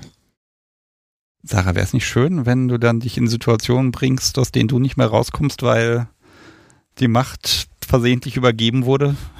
Die wird nicht versehentlich übergeben. Kann er ja versuchen. Obwohl er nachher versucht das mhm. wirklich und provoziert was. Also wir sind nicht. Da sind wir nicht glücklich miteinander, glaube ich. Dann bin ich danach nicht glücklich und du auch nicht. Das deswegen. Mm Okay, also das hat sich zwischen euch beiden, das ist jetzt einfach gefestigt. Das wird sich jetzt auch nicht so bald wieder drehen. Glaube nicht. Nee, das bleibt so. Ja, wir haben eine kleine Pause gemacht. Wir sind jetzt hier gerade nochmal auf das Thema gekommen, alle im Internet. Also, was ist das, wo ihr sagt, so, da weicht ihr so ein bisschen ab, aber was denkt ihr, also wie, was sagt das Netz euch, wie ihr BDSM machen müsstet, was ihr jetzt nicht so macht? Sarah, deins. Meins. Ja, also wir haben so im normalen Leben nur sehr eingeschränkt Kontakt mit Menschen, die BDSM betreiben. Also so ein paar Freunde, mit denen man sich halt unterhält, aber so Stammtisch und so waren wir halt nie waren zwar halt irgendwie sieben Jahre in Berlin, aber da waren unsere Kinder klein, also ist man da auch nicht groß irgendwie rausgekommen. Das heißt, den, den Input, den man dann irgendwie noch hatte, war halt hauptsächlich über das Internet. Und gerade alles, was so in Richtung Dominanz und Devot anging, im Sinne von alltäglichen Machtgefälle, hat man halt immer das Gefühl, dass ja, der, der, der Sub ist eigentlich so der Sklave und nichts nutzig und zu nichts gut und wo man sich halt dann so denkt, naja, dann will ich mit dem halt auch nichts zu tun haben. Also warum sollte ich mir einen Sklaven halten, den ich blöd finde, sondern man sucht sich einen Sub aus, den man großartig findet und dann möchte man ihm ja auch eine gewisse Wertschätzung entgegenbringen in, in der Art und Weise, wie man das halt in dem Machtgefälle dann tut. Aber ja, und wo ich mich halt auch lange schwer getan habe, überhaupt in die Richtung zu denken, weil es sich halt nicht gut angefühlt hat, dass man das vielleicht so machen sollte, wie es halt irgendwie im Internet so rübergebracht wird. Ja, das ist immer die Frage, wo informiere ich mich? Also klar, ich kann Geschichten lesen. Ähm, ich kann mich in irgendwelchen Foren informieren, auch Fragen stellen. Also was sind so die Informationsquellen auch von euch beiden? Wo sagt ihr, das, das ist ein ganz guter Anlaufpunkt, weil wenn Stammtische hier rausfallen, hm, im Internet ist es mich leicht, irgendwas zu behaupten, was man zu Hause macht. Ja gut, das stimmt. Also da wir beide ja eher aus der wissenschaftstechnischen Richtung kommen, waren wir jetzt nicht die Geschichtenleser, sondern eher die Menschen, die äh, ja so auf Informationsseiten unterwegs waren. Dazu müsste Clemens was sagen, weil ich kann es gar nicht genau sagen, was wir uns da so angeguckt haben. Oder halt Bücher haben wir ein paar besorgt, wo man dann halt gelesen hat, den Krimme zum Beispiel haben wir zwei, ja, die zwei Bände stehen. Datenschlag fand ich ganz gut. .org. Mhm. Datenschlag.org, ja, ich glaube, hier gibt es auch noch. Ja, Mhm. da sind ein paar Sachen rausgefallen. Äh, zum Beispiel Thema Artenkontrolle. Da war ich ganz froh, dass ich das äh, noch gesichert habe vorher. Also wegen der rechtlichen Komponente wahrscheinlich. auch. Ja, das ist immer eine schwer, eine Anleitung dazu geben. Genau. Ne? Da sitzt man so halb im, im Knast schon mit. ja, zum Cutting hatten die auch was. Das ist auch rausgefallen. Ja, das sind so Sachen, ähm, die aber sehr gut aufgearbeitet waren, sehr intensiv aufgearbeitet, wo man sich dann informieren konnte. Genau. Das heißt, dieses, dieses von der Community mal so einen Tipp zu bekommen, das, das habt ihr bis heute quasi gar nicht so richtig mitbekommen. Mm, Na, auf Partys höchstens. Aber da ja auch nur so eingeschränkt. Also da Ja. sind wir ja auch weniger auf BDSM-Partys unterwegs gewesen bisher. Ich glaube, mein hauptsächlicher Input ist tatsächlich eigentlich dieser Podcast gewesen, weil Clemens damit ankam und dann halt ähm, Not Vanilla hören wir ja auch noch. So, wo man dann irgendwie so ein bisschen mehr von anderen Leuten mitgekriegt hat, weil wie gesagt, der eigene Freundeskreis ähm, gibt es ein paar Leute, aber es ist doch sehr eingeschränkt. Spielt ihr auch mit anderen in irgendeiner Form? Ja. Interessant, das wäre ja fast verloren gegangen. Hier das stand gar nicht auf meiner Liste. Okay, wie interagiert ihr mit anderen? Gemeinsam oder habt ihr vielleicht jeder einen Spielpartner irgendwo? Also Sarah hat ab und zu einen Spielpartner oder andere Spielpartner zur, ich weiß gar nicht, da geht es ja, glaube ich, eher so darum, ähm, mal getoppt zu werden. Okay, vielleicht sollte ich was zu mir sagen und du sagst was zu dir und so, zu uns. Okay, gut. Also, ähm, zu uns, wir haben Erfahrungen der Party gehabt, vor, das kommt ja noch das Gespräch zur Party, ähm, wo es dann darum geht, ähm, einen zweiten Mann, also eine dritte Person mit dazu zu nehmen zum Spielen. Äh, das war echt eine richtig krasse Erfahrung für mich. War das die Femdom-Party? Ja, die Okay, war, dann- schieben wir das doch jetzt einfach schon mal ein. Also ihr wart letztes Jahr vor Corona, wart ja auf einer Femdom-Party. Ja. Okay, ein zweiter Kerl. Wolltest du das, Sarah? Auch? Auch. Ihr wolltet es, ihr wolltet es beide. Okay, angefangen hat es eigentlich, dass ich irgendwann gesagt habe, Sarah, äh, wie wäre es, wenn du nur einen anderen Kerl haben oder du einen anderen Kerl hast? Was ich eigentlich ganz schön finde, wenn Sarah auch mit anderen Männern interagiert. Zum Verhauen oder zum Sex haben? Zum Also Zum Sex. Sex haben. Das ist, äh, das hat einmal die Komponente, also die Hierarchie verschiebt sich so ein bisschen dadurch. Weil wenn Sarah äh, Prinzip von anderen Kerlen verhauen wird, dann rutsche ich noch eine Stunde, äh, ein bisschen tiefer in die äh, Demütigungsgeschichte. Andererseits ist es halt so, wenn sie das gerne haben möchte, zeigt sie auch ihre Macht und ihre, ähm, ja, ihre Vorherrschaft, sag ich mal, mir gegenüber, indem sie das sich einfach auch holt. Und das finde ich schön und deswegen ähm, ja, ist es so da, dazu gekommen.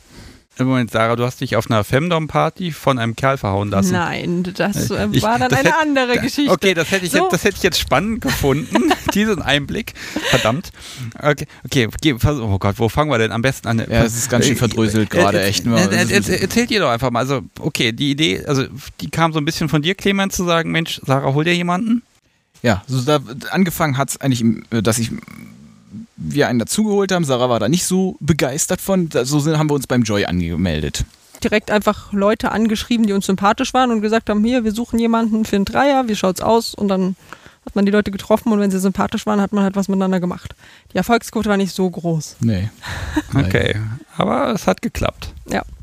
Wie ist denn das? Da ist da plötzlich noch ein zweiter Kerl und ja, hast du jetzt Macht über beide oder Nein, das war noch eher in der Phase, wo wir noch ähm, viel geswitcht haben, wo dann schon ähm, ich der, der, der unten Spielpart war in dem Moment. Aber die Dreier waren auch halbwegs entkoppelt vom BDSM. Also da ging es wirklich hauptsächlich um Sex. und gut? Ja, definitiv. Worum geht's? Was, was gibt dir so den Kick dabei zu sagen, Mensch, da ist jetzt noch eine Person mehr?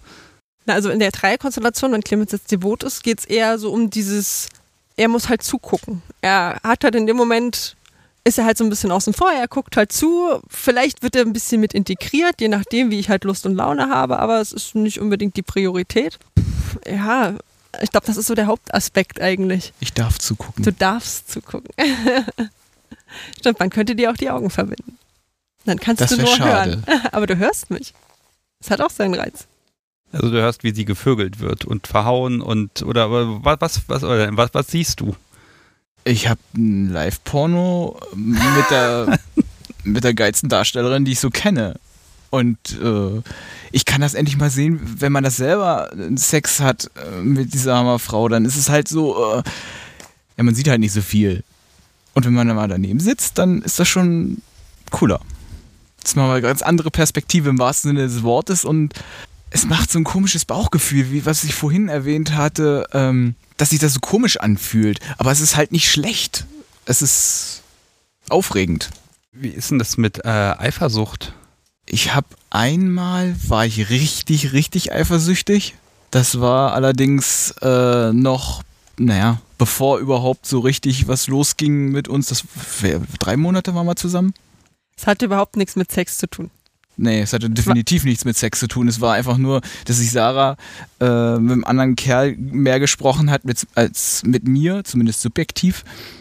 Und das war echt richtig kacke, weil ich halt so das Gefühl hatte, nicht mehr beachtet zu werden. Das heißt ja nicht, dass es wirklich so war, aber ich hatte das Gefühl. Und seitdem hatte ich das nie wieder, weil ich irgendwie spüre, dass, dass ich auch immer ähm, mit berücksichtigt werde, egal was Sarah macht. Und das ist halt, es, diese Geschichten mit anderen, die bringen unserer Beziehung was, sonst würden wir sie ja nicht machen. Es macht uns, äh, es macht eine bessere Beziehung, eine schönere Beziehung. Weil man über Sachen auch nochmal diskutiert, redet. Letztendlich ist Kommunikation ja irgendwie so das Wichtigste. Auch wenn man sich halt irgendwie mit anderen trifft, dass wir halt vorher absprechen, okay, ich würde mich dann und dann halt verabreden und passt das für dich?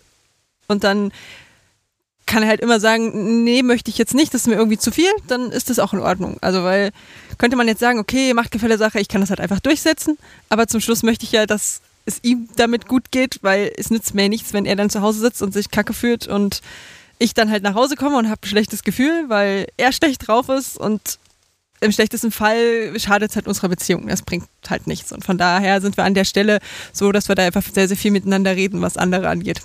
Sarah, das heißt, aber du gehst auch aus dem Haus, er sitzt zu Hause. Kommt vor. Das ist ja jetzt der ganze Bereich Kuckolding. Du lässt dich da verwöhnen, vervögeln und er sitzt zu Hause und äh, kann schmachten. Hat das an sich auch schon einen Reiz oder ist das halt der Nebeneffekt, der halt dabei auftritt?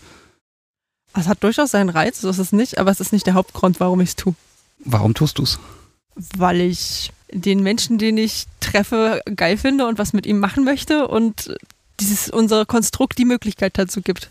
Clemens, gibt's da, was, was, was ist es für dich? Also ja, du kannst ihr die, die Möglichkeit einräumen, aber hast du auch einen anderen Benefit davon? Es gibt mehr Sex, prinzipiell. Also auch, ja. Es ist, es ist halt äh, einmal die psychische Komponente. Und wenn Sarah wiederkommt, ist das. Man merkt, dass sie innerlich strahlt. Und das finde ich ist ein, ein schönes Gefühl. Und äh, ich sehe auch, dass sie das nicht als selbstverständlich annimmt. Ja, Revier markieren, und also gleich ins Bett zerren und sagen Nee. hier, meins? Nein, oder? nein, also, nein, nein. Nein, also ich, ich gucke jetzt, ich gehe jetzt, geh jetzt hier allen niederen Instinkten einfach mal nach. Ja, mach das. Ähm, weil, äh, ne, das ist natürlich schon eine Situation, mit der man sich ja auch erstmal anfreunden muss. Wenn du dabei bist, im Raum bist, dann hast du ja auch noch eine gewisse Kontrolle und kannst im Zweifel sagen, stopp, wenn sie jetzt aus dem Haus geht, dann geht sie halt aus dem Haus und kommt halt irgendwann wieder. Ne? Und das ist ja auch die Frage, inwieweit du sagst, äh, das tut dir gut. Es tut meinem Kopfkino gut. Wir haben auch im Auto dr- drüber irgendwie vorhin noch gesprochen, dass es halt so ist, dass dann Sarah auch mehr Lust hat, prinzipiell mehr Sex zu haben, wenn auch ähm, andere mit dabei sind und sich prinzipiell mit dem Thema Sex mehr beschäftigt. In welcher Form auch immer. Also ein Libido-Boost, von dem du dann profitieren kannst. Auf jeden Fall. Ja, ist so. Erzählt ihr euch, was da passiert? Ist ein Muss. Das habe ich, ich habe gesagt, wenn sowas ist, dann bitte so detailliert wie möglich alles danach erzählen, was abgegangen ist, was Thema war, was ihr besprochen habt, weil das ist irgendwie, ich habe ja, wenn ich nicht dabei bin, erlebe ich es ja nicht mit.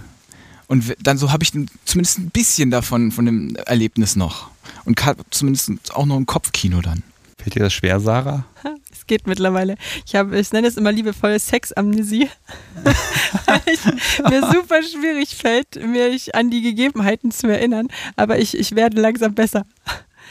Ja, also sag mal, was man so rein physisch gemacht hat, geht halt einfacher zu erzählen und alles, was man irgendwie vielleicht sich unterhalten hat oder was irgendwie so Thema war, das ist ja dann eher so, dass das so nach und nach kommt. Das ist ja auch, wenn man sonst irgendwo anderweitig was erlebt, dann erstmal so das große Ganze und dann fällt einem noch da was ein und da was ein und dann erzähle ich das dann halt so nach und nach, was mir halt noch einfällt. Zum Sex haben unterwegs oder auch als Sub, aber du würdest jetzt nicht jemand anderen nochmal dominieren. Ah, das ist ein interessantes Thema. Ähm, ah. Ich habe vor vor fünf Jahren oder so einen Menschen auch über den Joy kennengelernt. Und ähm, wir haben aber nie irgendwie, also wir haben einmal versucht, was sexuell zu starten und das aber irgendwie aufgrund der um Bedingungen, die sonst irgendwie waren, ist das im Sande verlaufen und wir sind aber mittlerweile gut befreundet. Und er sucht eigentlich schon regelmäßig immer eine Frau, die ihn dominiert und ich habe eigentlich jemanden gesucht, bei dem ich mich mal noch so ausprobieren kann und dann haben wir letzte Zeit irgendwie so zusammengesessen und haben gesagt, eigentlich, warum haben wir es nie wieder miteinander probiert? Keine Ahnung. Er hat noch eine alte E-Mail rausgekramt, in der sogar drin stand, was ich gut finde und wo ich ihn Sachen gefragt habe und genau, das haben wir wieder aufgenommen und sind tatsächlich in zwei Wochen verabredet. Mal gucken. Ich bin gespannt. Da kommt sie hinterher noch mit Ideen wieder, an denen du leiden darfst. Finde ich gut. Warum nicht? Das ist ja, das ist ja die Sache von wegen, ähm, wenn da neue Ideen kommen, ausprobieren und wenn sie dann halt nicht sind, dann kann man das immer noch danach äh, kundtun. Und vielleicht sind sie dann nicht mehr dabei oder sie sind dann noch irgendwie intensiviert. Das liegt dann immer bei Sarah. Das stimmt. Mir fällt gerade ein, ich habe mich letztens auch mit jemandem getroffen, der, der mich auch ausgemacht hat, dass ich ihn dominiere, aber da ging es halt schon eher in die Richtung, also DS. Und das fiel mir tatsächlich schwer. Also es war, war okay für den Moment, aber äh, mit dem habe ich mich auch nicht nochmal getroffen, weil es irgendwie vom Gefühl hinterher so war eigentlich so den Sub, den ich in der Hinsicht dominieren will, habe ich zu Hause sitzen. Und ähm, dass wir das halt nicht so, also es hat mir einfach nicht so viel gegeben. Und ähm, der Mensch, mit dem ich mich demnächst treffe, der ist halt auch äh, sehr masochistisch veranlagt, was ich halt deutlich spannender finde, weil Clemens da ja nicht so drauf anspringt und das einfach so ein Aspekt ist, wo ich ja das gerne einfach mal ausprobieren möchte, wie das halt ist, mit jemandem zu spielen, der da tatsächlich das gut findet, wenn es halt weh tut. Das glaube ich, so die, die Hauptmotivation und das, was eher interessant ist. Also diese ganze DS-Geschichte, da brauche ich, glaube ich, niemanden weiter. Ich kram jetzt nochmal hier das Thema Erniedrigung daraus. Also das liegt ja jetzt auch nahe zu sagen, ah, du kommst dann nach Hause und dann vergleichst du mal schön. Das wäre natürlich mhm. ganz böse und gemein. Finde ich gut. Ist in Ordnung, da weiß ich, wo der Hammer hängt. Also es ist halt, ich weiß nicht, ob das irgendwas kaputt macht oder so, aber ich glaube es nicht. Ja, wenn es für dich ja auch luststeigernd ist und du dadurch auch ne, sagen kannst, okay, das, das gibt mir was in dem Moment, ja, ne, dann genau. ist das ja okay. Also wo würdet ihr sagen, äh, da reicht es dann jetzt aber auch? Ich glaube, an dem Punkt, wo wir uns nicht mehr sicher sein können, dass der andere wirklich die Nummer eins ist, hm. rein emotional, und wo es klar ist, dass die, dass es kein Spiel mehr ist. Also so, auch das, was im Alltag ist, was gefällemäßig ist, was in der Session ist, ja sowieso, ist ja zum Schluss alles ein Spiel. Und an dem Punkt, wo ich das Gefühl hätte, es trifft es halt in, in wirkliche Beleidigung ab. Im Sinne von, ich, ich meine das wirklich so und nicht nur für den Moment, weil es halt irgendwie geil ist, sondern es geht halt um grundsätzliche Sachen und ich äußere das so und nicht in einem klärenden Gespräch, weil ich irgendwie ein Problem habe oder so. Ähm, ich glaube, das wäre so der Punkt, wo der die Grenze für mich überschritten wäre. Ja, kann ich mitgehen.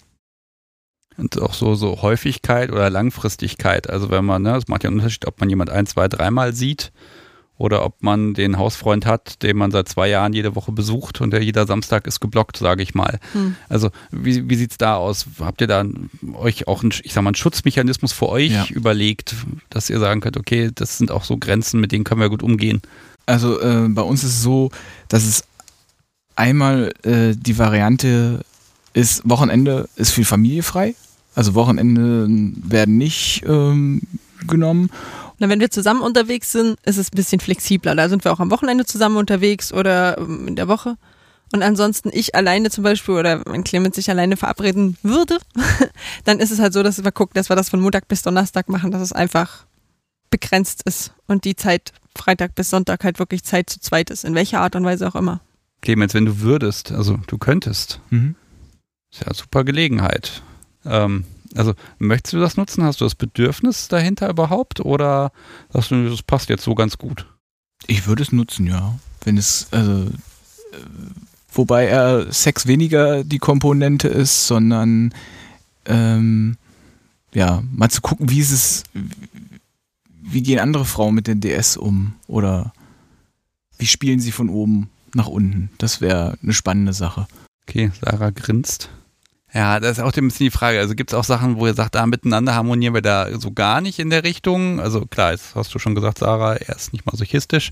Äh, gibt es da Sachen, ah, wo das auch, wo das auch so ein Türöffner ist, wo, ne, wo, wo, ihr irgendwie Dinge ausprobieren könnt oder Dingen nachgeben könnt, wo, die, wo ihr miteinander einfach nicht so kompatibel seid? Ich glaube, das ist gar nicht so die Sache, dass nicht miteinander kompatibel sein, sondern zum Beispiel der Punkt jetzt mit alles, was Erniedrigung und Demütigung angeht, sind wir uns ja einfach weil wir uns halt lieben, ja so nah, dass es, glaube ich, einfach nochmal was anderes ist, ob ich ihn erniedrige oder ob das eine Frau macht, die quasi zu ihm in dem Sinne kein so emotionales Verhältnis hat. Das fühlt sich nochmal anders an. Mhm. Und das kann ich halt, also es geht einfach nicht. Ja? Ich kann, ich kann das, kann ich nicht machen. So. Und das ist halt zum Beispiel ein Punkt, wo ich sage, ähm, da macht es halt schon Sinn, wenn er jemanden findet, dass er das einfach ausprobiert und für sich guckt, okay, wie fühlt sich das an? Vielleicht stellt er fest, ja, es ist jetzt ganz cool, aber bringt jetzt keinen großen Mehrwert. Vielleicht ist es auch total cool. Aber was einfach so, so ein Punkt ist, was einfach aufgrund der, wie es halt ist, nicht geht. Aber ich glaube, alle anderen Punkte, was jetzt irgendwie Praktiken angeht, was irgendwelche Dinge angeht, wüsste ich jetzt nicht, was da irgendwie wäre, wo wir beide jetzt unbedingt jemand anders bräuchten. Nee, bei Praktiken brauchen wir keine anderen. Also es geht tatsächlich darum, mal so diese emotionale Komponente, sage ich mal, auszutauschen. Ja. Und gar nicht so sehr was. Ja. Ähm, muss ich dich nochmal fragen, Sarah, wie fühlt sich das denn, was ist denn vom Gefühl her anders? Also was ist so dieser, nehmen wir mal an, du sagst, Clemens, hau mir mal auf den Popo. Hm? Oder du hast jemand, der sagt, so, ich hau dir jetzt auf den Popo. Wo ist so dieser große Unterschied, der sagt, boah, das gibt jetzt aber nochmal einen ganz anderen Spirit? Ich glaube, ich für mich finde da gar nicht so einen großen Unterschied. Ich glaube, bei mir geht es in der Interaktion mit anderen Menschen gar nicht so darum, dass ich jetzt irgendwas erlebe, was ich mit Clemens nicht haben könnte, sondern es geht eher darum, dass ich mit diesem Menschen agieren möchte. Das gibt einfach einen zusätzlichen Kick, weil der andere es ja macht, weil er es gerade geil findet und nicht, weil ich es will. Ich überlege gerade, wie tief ich da noch fragen mag an der Stelle, weil ich, ich glaube, ihr habt da einen sehr, sehr schönen Weg gefunden, wo ihr beide einfach wirklich so, ein, so was mit rausziehen könnt, was euch, was ihr einfach geil findet, ganz platt gesagt. Ja. ja. Jetzt mag ich nochmal zu dieser Femdom-Party fragen. Das war die erste und einzige bisher? Ja, leider. Hm. Ich war ja noch nie auf einer Femdom-Party. Ähm, was macht denn das leider? Also, was, was, was ist so das Schöne? Weil du bist ja doch mit ganz vielen Gleichgesinntinnen da und ach, ihr könnt ihn ja auch mal Zweifel wegverleihen, dann hast du mehr Ruhe. Nein, aber was, was ist so dieses, was macht, was macht den Spaß? Zum einen, dass man halt sich einfach genau mit Gleichgesinnten halt irgendwie ähm, unterhalten konnte und zusammen äh, einfach anderen Leuten halt zugucken konnte, wie die so agieren, weil ja dann wirklich ganz unterschiedliche Leute da. Und ja, die Möglichkeiten, die halt einem so zur Verfügung stehen, die, um auf den Anknüpfungspunkt der ganzen Sache von vorhin zurückzukommen, ja, war, dass wir vorher schon Kontakt mit einem anderen Paar hatten, wo ähm, sie halt auch es geil fand, ähm, wie ist das, Forced B, glaube ich, war das Schlagwort. Hm. Also praktisch ihren Mann mit einem anderen Mann agieren zu lassen. Und da wir in der Richtung ja auch gesucht haben, hat das ganz gut gepasst. Wir haben ein bisschen geschrieben und haben uns halt dann auf dieser Party getroffen. War ganz cool, weil man quasi nicht hingekommen ist und gar keinen überhaupt nicht kannte, sondern zumindest schon mal Menschen hatte, die man gerne sehen wollte und mit denen man sich unterhalten wollte und einen gewissen Anknüpfungspunkt hatte. Und ja, ich glaube, wir waren ein bisschen so äh, teilweise die Attraktion des Abends an manchen Punkten. Ja. Also ein Punkt war, äh, dass halt mein Gegenpart und ich äh, aufgefordert wurden, miteinander rumzumachen und auch Sex zu haben, was ähm, die meisten irgendwie verwundert haben, weil oh, das sieht man ja sonst gar nicht. Und ähm, ja, es hat ein relativ großes Publikum dann angezogen.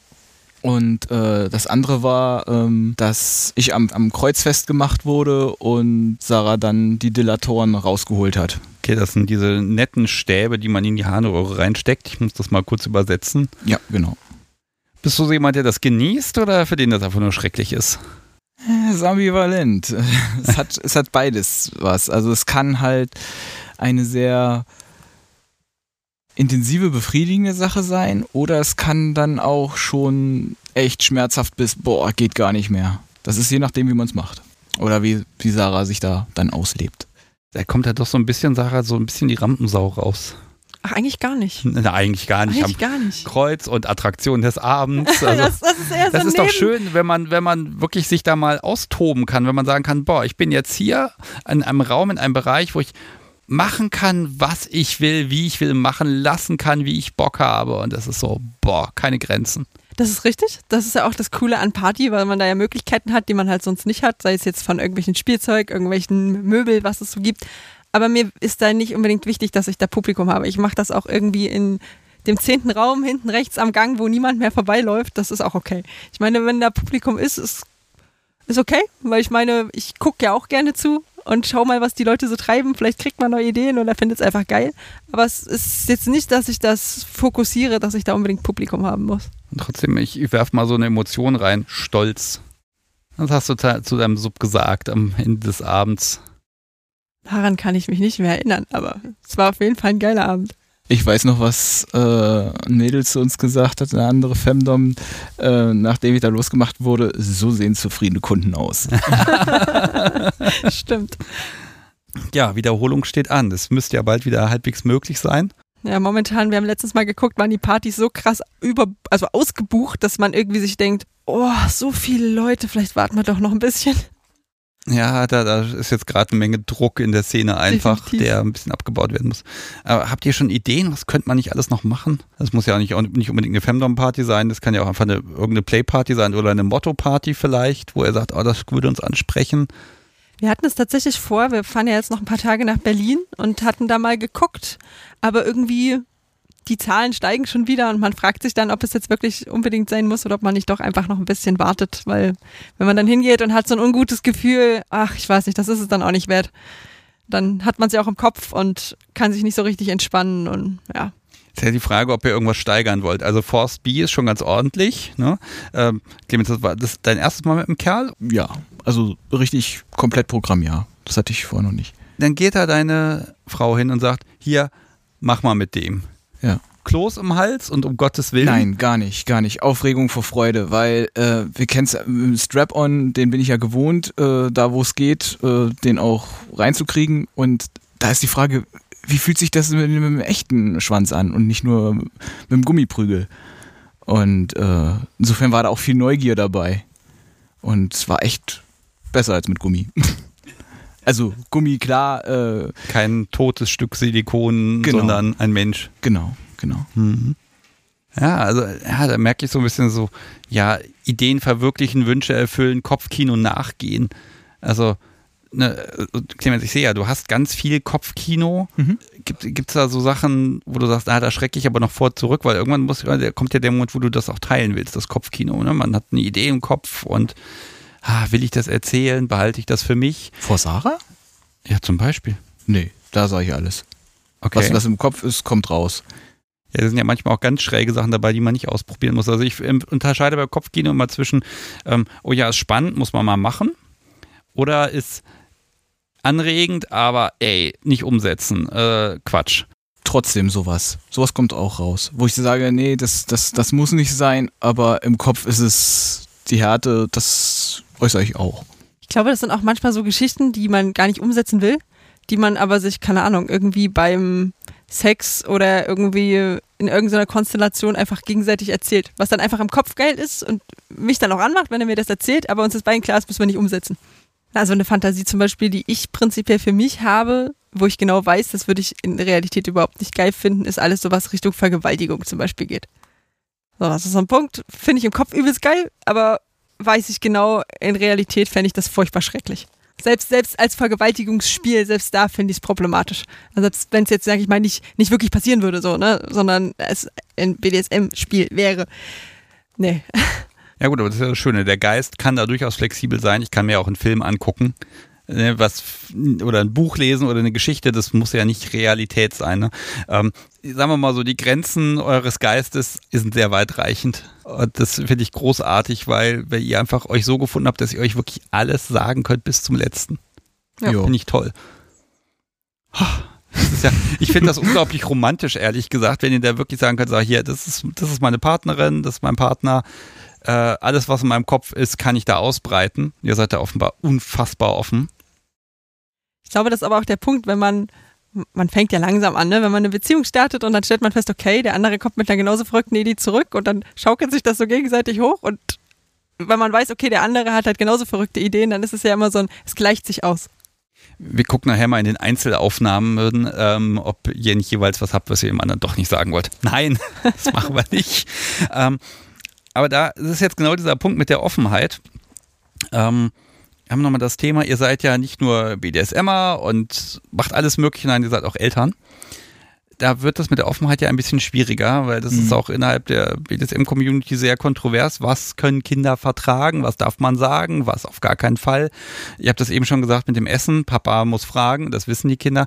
Ähm, vielleicht mal erstmal so ganz grobe Daten, vielleicht nicht exakt, aber wie alt sind eure Kids? Am Anfang der Pubertät. Okay, das ist ein wunderbares Alter. Da ist auch dann eher Sexualität sowieso generell ein Reizthema und eklig und viel zu interessant und überhaupt alles kompliziert. Ähm, ja, wie haltet ihr das? Also ihr habt ein Machtgefüge. Mh, hm, das, das wissen die Kinder als solches oder das ist wirklich diese, diese, nur die Sache mit dem, mit dem Essen und das ist ein Spiel? Also inwieweit könnt ihr und wollt ihr da offen sein? Weil ihr wollt die Kids ja auch nicht, ich sag mal, versauen. Wir versuchen es ähm, nicht offen raushängen zu lassen von Kindern und haben halt gesagt, ähm, wenn euch irgendwas komisch vorkommt zwischen uns beiden, dann ähm, könnt ihr fragen, aber äh, ihr müsst euch keine Sorgen machen oder so. Mama und Papa, wir spielen miteinander. Und ähm, das haben sie bei vielen Dingen auch so für sich angenommen und ich glaube, sie kommen ganz gut klar damit. Sie haben uns letztens sowieso erklärt, wir sind Sie haben schon festgestellt, wir sind nicht ganz normale Eltern, wenn Sie sich die anderen angucken.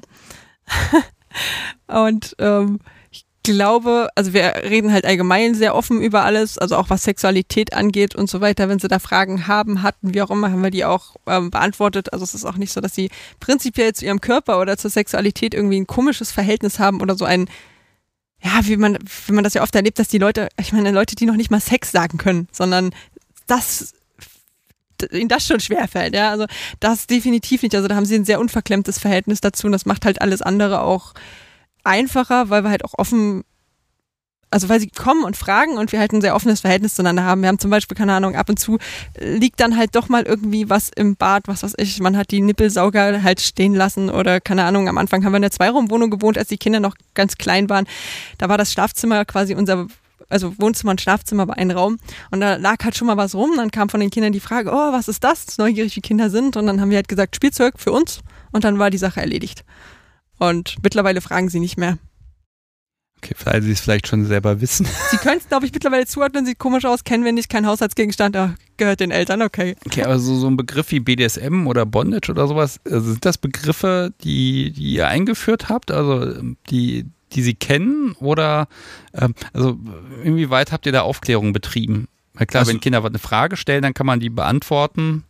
Und da wurde mir schon gesagt, der Filter bei Kindern funktioniert sehr gut. Die fragen nur Dinge, wo sie Antworten vertragen. Ähm, ja, aber so. manchmal seht ihr vielleicht auch die Notwendigkeit, dass ihr noch mal ein paar Takte zu etwas sagt. Ähm, BDSM klassisch erklärt nicht, aber wir nutzen das äh, unter uns, also zu zweit und ähm, wenn sie fragen würden, dann würden sie eine Antwort kriegen, sonst so ähm, wissen sie, okay, das gehört mit zum äh, ganzen Spiel von den Eltern. Insofern ist das für sie, ja, scheinbar erstmal klar, ohne Probleme. Ich bin der Meinung, ich habe es letztens erklärt. Ja? Ja. Ich weiß nicht genau. Da war also ich aber nicht dabei. Sie wissen auch, dass wir hier zu dem Podcast kommen und dass wir den Podcast hören. Und ich glaube, in dem Zusammenhang war dann die Frage, was ist für ein Podcast? Und ich glaube, ich weiß nicht mehr, ob beide gefragt haben oder nur einer. Aber ich bin der Meinung, ich habe zumindest kurz erklärt, worum es hm. geht. Also okay. das ist ganz simpel quasi, das halt so mit manche Leute halt Schmerzen gut finden, in welcher Richtung auch immer, und halt mit Fesseln und dass Leute das halt gut finden beim Sex und ja, dann ist das so, ah ja, okay, gut, und dann gehen sie wieder ihrer Wege. Okay, also das ist gar nicht so das Thema eigentlich. Also Nein. Nö. ne? Nein. gibt auch jetzt keine Möbel oder so. Ich weiß nicht, das Kreuz im Wohnzimmer oder so, was halt schon. Also es ist ja nicht nur die Frage, wie ist es für, für eure Kinder, sondern wie ist es auch für Besuch im Zweifel. Ne? Oh, das sind ja komische Situationen. Ich habe auch festgestellt, ich habe die Podcast-Souvenir-Vitrine in den Keller gestellt. Just einen Tag später fiel mir ein, ah, da steht auch der Krökeltisch und auch im Zweifel Besuch rennt da auch dran vorbei und da liegen halt die ganzen Visitenkarten, der ganze Kram. Also die Frage ist halt auch die Außenwirkung. Ne? Also ne, was eure Kids vertragen, das könnt ihr, glaube ich, ganz gut einschätzen. Aber inwieweit äh, ja, schärft ihr auch ein, das ist eher eine Privatsache, die man jetzt nicht auf dem Schulhof erzählt. Das Ja. sagen wir. Das kriegen sie aber auch, glaube ich, selber mit, dass das äh, nicht unbedingt das Thema bei anderen ist. Also ich überlege gerade bei uns im Haus, also wir haben an unserer Schlafzimmertür ein Plakat hängen mit der Überschrift Sexercises und da sind so verschiedene Sexstellungen davor. Da stand meine Oma auch einmal davor und guckte mich an und meinte so, was habt ihr denn da für ein Plakat hängen? Und dann habe ich bloß zu ihr gemeint, so Oma, muss ich dir das wirklich erklären? Und dann hat sie ein bisschen pikiert geguckt und dann war gut. Aber das ist jetzt nicht so BDSM-mäßig. Ansonsten glaube ich so im Haus eigentlich nicht. Was tatsächlich ist, ist das Schlafzimmer. Da hat mir Clemens dieses Jahr zum Geburtstag eine große Holzwand gebaut, ähm, wo ich ihn quasi festmachen kann. Und wir haben halt unser Bett selber gebaut, so auf guter Fickhöhe mit Ketten drumrum und oben hängt halt auch eine Kette. Und als wir ähm, das Haus haben wir seit drei Jahren jetzt und ähm, als wir die, die Verwandtschaft zu Besuch hatten äh, vor drei Jahren, äh, sind sie so durchgegangen und wir hatten schon so ein bisschen die Bettdecke über das Bett, über die Kette gemacht und meine Großtante stellt sich hin, klappt so die Bettdecke zurück und meint so, das ist aber schon stabil. Da kann man jemanden, ja, also was macht er denn damit? und mein Opa schaute sich die Ketten an und meinte so, ah, und da macht ja so euer Workout. Das ist so, wo man denkt so, ah, ja, okay, aber okay. Und dann sind sie weitergegangen und dann war in Ordnung, aber es war eine lustige Situation. Wieso sollte jemand jemand das Schlafzimmer zeigt, der erstmal die Bettdecke hochklappen? Da kommt man ja nicht drauf, ne? Richtig, genau. Aber ja, Eltern und so sind da komisch, ne? Wird das Ja. mal kontrolliert, ob da noch Dreckwäsche drunter liegt oder so? Ich weiß es nicht, keine Ahnung. Ja, aber man, also ich bin in dem Moment davon ausgegangen, ich meine, wa- warum sollte man das Schlafzimmer aussperren? Uns ist es ja nicht das, für uns ist es ja nicht das Problem. Und ansonsten gehe ich davon aus, wer damit nichts zu tun haben will, guckt und geht schnell weiter. Und wenn jemand dazu Kommentare macht oder was nachfragt, ist er selber schuld. Hm, Also das heißt, wenn jemand auch euch anspricht, BDSM, dann würdet ihr euch da jederzeit offen outen. Ja. Schon mal negative Erfahrungen gemacht? Nie. Also ich kann Nö. mich nicht erinnern, dass es jemals der Fall war. Nö. Ich meine, man geht ja jetzt nicht unbedingt damit hausieren und tendenziell sind es ja irgendwie eher Leute, die einen ansprechen, die dann vielleicht auch was damit zu tun haben. Und ähm, da fällt mir ein, da könnten wir nochmal unsere Arme thematisieren. Ja, das habe ich hier auch noch auf dem Zettel. Also ich beschreibe mal, was ich eben gesehen habe. Ihr habt die Triskele auf dem Unterarm, beide, Ja. gar nicht so klein. Und ähm, ich, ich weiß noch nicht, wie die da drauf kommen. Es sieht so ein bisschen nach geeist aus, aber äh, ja, was ist, wie habt ihr das die da hinbekommen? Also vielleicht zeigt es nochmal, vielleicht kann, also beschreiben, also Durchmesser würde ich sagen, ja, was sind das, 5, 6, ja, eher 10 Zentimeter. Also schon recht groß und auch erkennbar ähm, auf dem Unterarm. Wie kommt ihr dazu? Das ist unser unverlierbarer Ehering. Okay. Ähm, wir waren in einem Zoo und da hat Sarah eine Wespe geärgert und ähm, sie hat die versucht wegzuscheuchen und da ist ihr der Ring vom Finger gerutscht, Oh den wir suchen mussten. Und das war nicht lange nach unserer Hochzeit. Das war da also da noch definitiv äh, ein bisschen ärgerlicher. Dann hieß es ja irgendwie, müssen wir eine Alternative schaffen. Ich hatte so, war der Gedanke, ja, können wir auf der Haut machen. Tätowieren war nicht so meins. Zu gewöhnlich. Ja, und ich finde den Gedanken von der Farbe unter der Haut irgendwie so ein bisschen komisch. Und da war dann der Gedanke, okay, ein Cutting. Das würde gehen. Man schneidet ja die Haut weg und an der Stelle entsteht eine Narbe. Darf ich, darf ich nochmal gucken? Weil ich hätte das jetzt nicht als Cutting gesehen. Das muss ja wirklich schon älter sein, ne? Na, 2012 haben wir es machen lassen. 2012. Okay, das sind ja schon neun Jahre jetzt. Also ich hätte jetzt von der Optik her, ich beschreibe es mal kurz, liebes Publikum, es ist so ein bisschen, ähm, als hättet ihr an der Stelle ähm, Sonnencreme perfekt aufgetragen. Es ist also einfach die Haut ein bisschen heller, aber ich sehe jetzt hier keine Vernarbung in der, äh, in der Richtung. Ne? Vielleicht so ein bisschen, wenn man drüber fühlt. Das ist unterschiedlich, je nachdem, wie der Hauttyp ist. Und äh, dunklere Haut zum Beispiel neigt eher zu Narbenbildung, da werden die Narben wulstiger. wir haben relativ helle Haut beide, dadurch sind die Narben halt äh, gerade beziehungsweise sogar ein bisschen nach innen gekehrt. Das habt ihr selber gemacht? Wir haben jemanden gesucht in Berlin, haben auch gefunden und das äh, professionell. Wir haben drüber nachgedacht, das selber zu machen, haben das dann aber abgewählt, weil es einfach, das ist ein Projekt, wir haben zu wenig Know-how, das ist, äh, man will nicht zu tief, man will nicht zu flach schneiden und ähm, es soll ja auch vernünftig sein, gerade ja, also wenn das jetzt neun Jahre alt ist und ich kannte das ohne Probleme, so als wir uns Hallo gesagt haben, konnte ich das erkennen, dachte mir, aha, interessant, das muss auf meine Liste drauf. ich mal fragen, also es ist jetzt, ich sag mal so, das ist, es wird ja mit dem Skalpell geschnitten. Ja. Ähm, ich würde mal so von, wenn ich mal jetzt Meter angeben müsste, würde ich schon sagen, so anderthalb Meter muss man da schon schneiden, bis die Form fertig ist. Ähm, das dauert ja auch ein paar Minuten. Äh, bei, mir, bei mir waren es äh, 45 Minuten und bei dir war es die doppelte Zeit und die doppelte Klingenanzahl. Also bei mir waren es drei Skalpellklingen, bei Sarah sechs. Einfach weil Sarahs Haut viel fester ist als meine Haut, deswegen ähm, hat es länger gedauert. Und ich heile viel zu schnell. Ich glaube, das ist der einzige Moment im Leben, wo man sich denkt, nein, warum wächst das so schnell zu? Hör auf, warum heile ich nur so schnell? Und Triskede, warum habt ihr das Motiv gewählt? Ja, schon weil es äh, eine Komponente vom BDSM mit ist und die eindeutig mit in unsere Beziehung reingehört. Die hat im Prinzip, es hat ja angefangen damit und es zieht sich durch und es verändert und wächst immer noch. Aber darauf müsst ihr doch schon mal angesprochen worden sein. Richtig, deswegen war vorhin die Aussage, es kommt halt immer drauf an, was man sagt. Die Triskele ist natürlich optimal, weil die Zeiterei, die kann man für alles interpretieren. Wenn man Leuten sagt, die mit gar nichts zu tun haben, denen man es nicht erzählen will, kann man halt sagen, ja, ist unser unverlierbarer Ehering, so im, Sinne Vergangenheit, Gegenwart und Zukunft. Oder man erklärt es mit seinem Glauben, mit der Dreifaltigkeit oder keine Ahnung, alles, was irgendwie mit drei geht, kann man halt gut da rein interpretieren und je nachdem, wer vor einem steht, kann man es dann die dementsprechende Erklärung abgeben. Genau. Ist das auszuhalten? Oder gab es vielleicht eine Betäubung? Nein. Nee, betäubt war es nicht. Ich war ganz froh, ich war als erstes dran. Ungefähr nach der Hälfte hatte ich keine Lust mehr, aber man muss ja durch.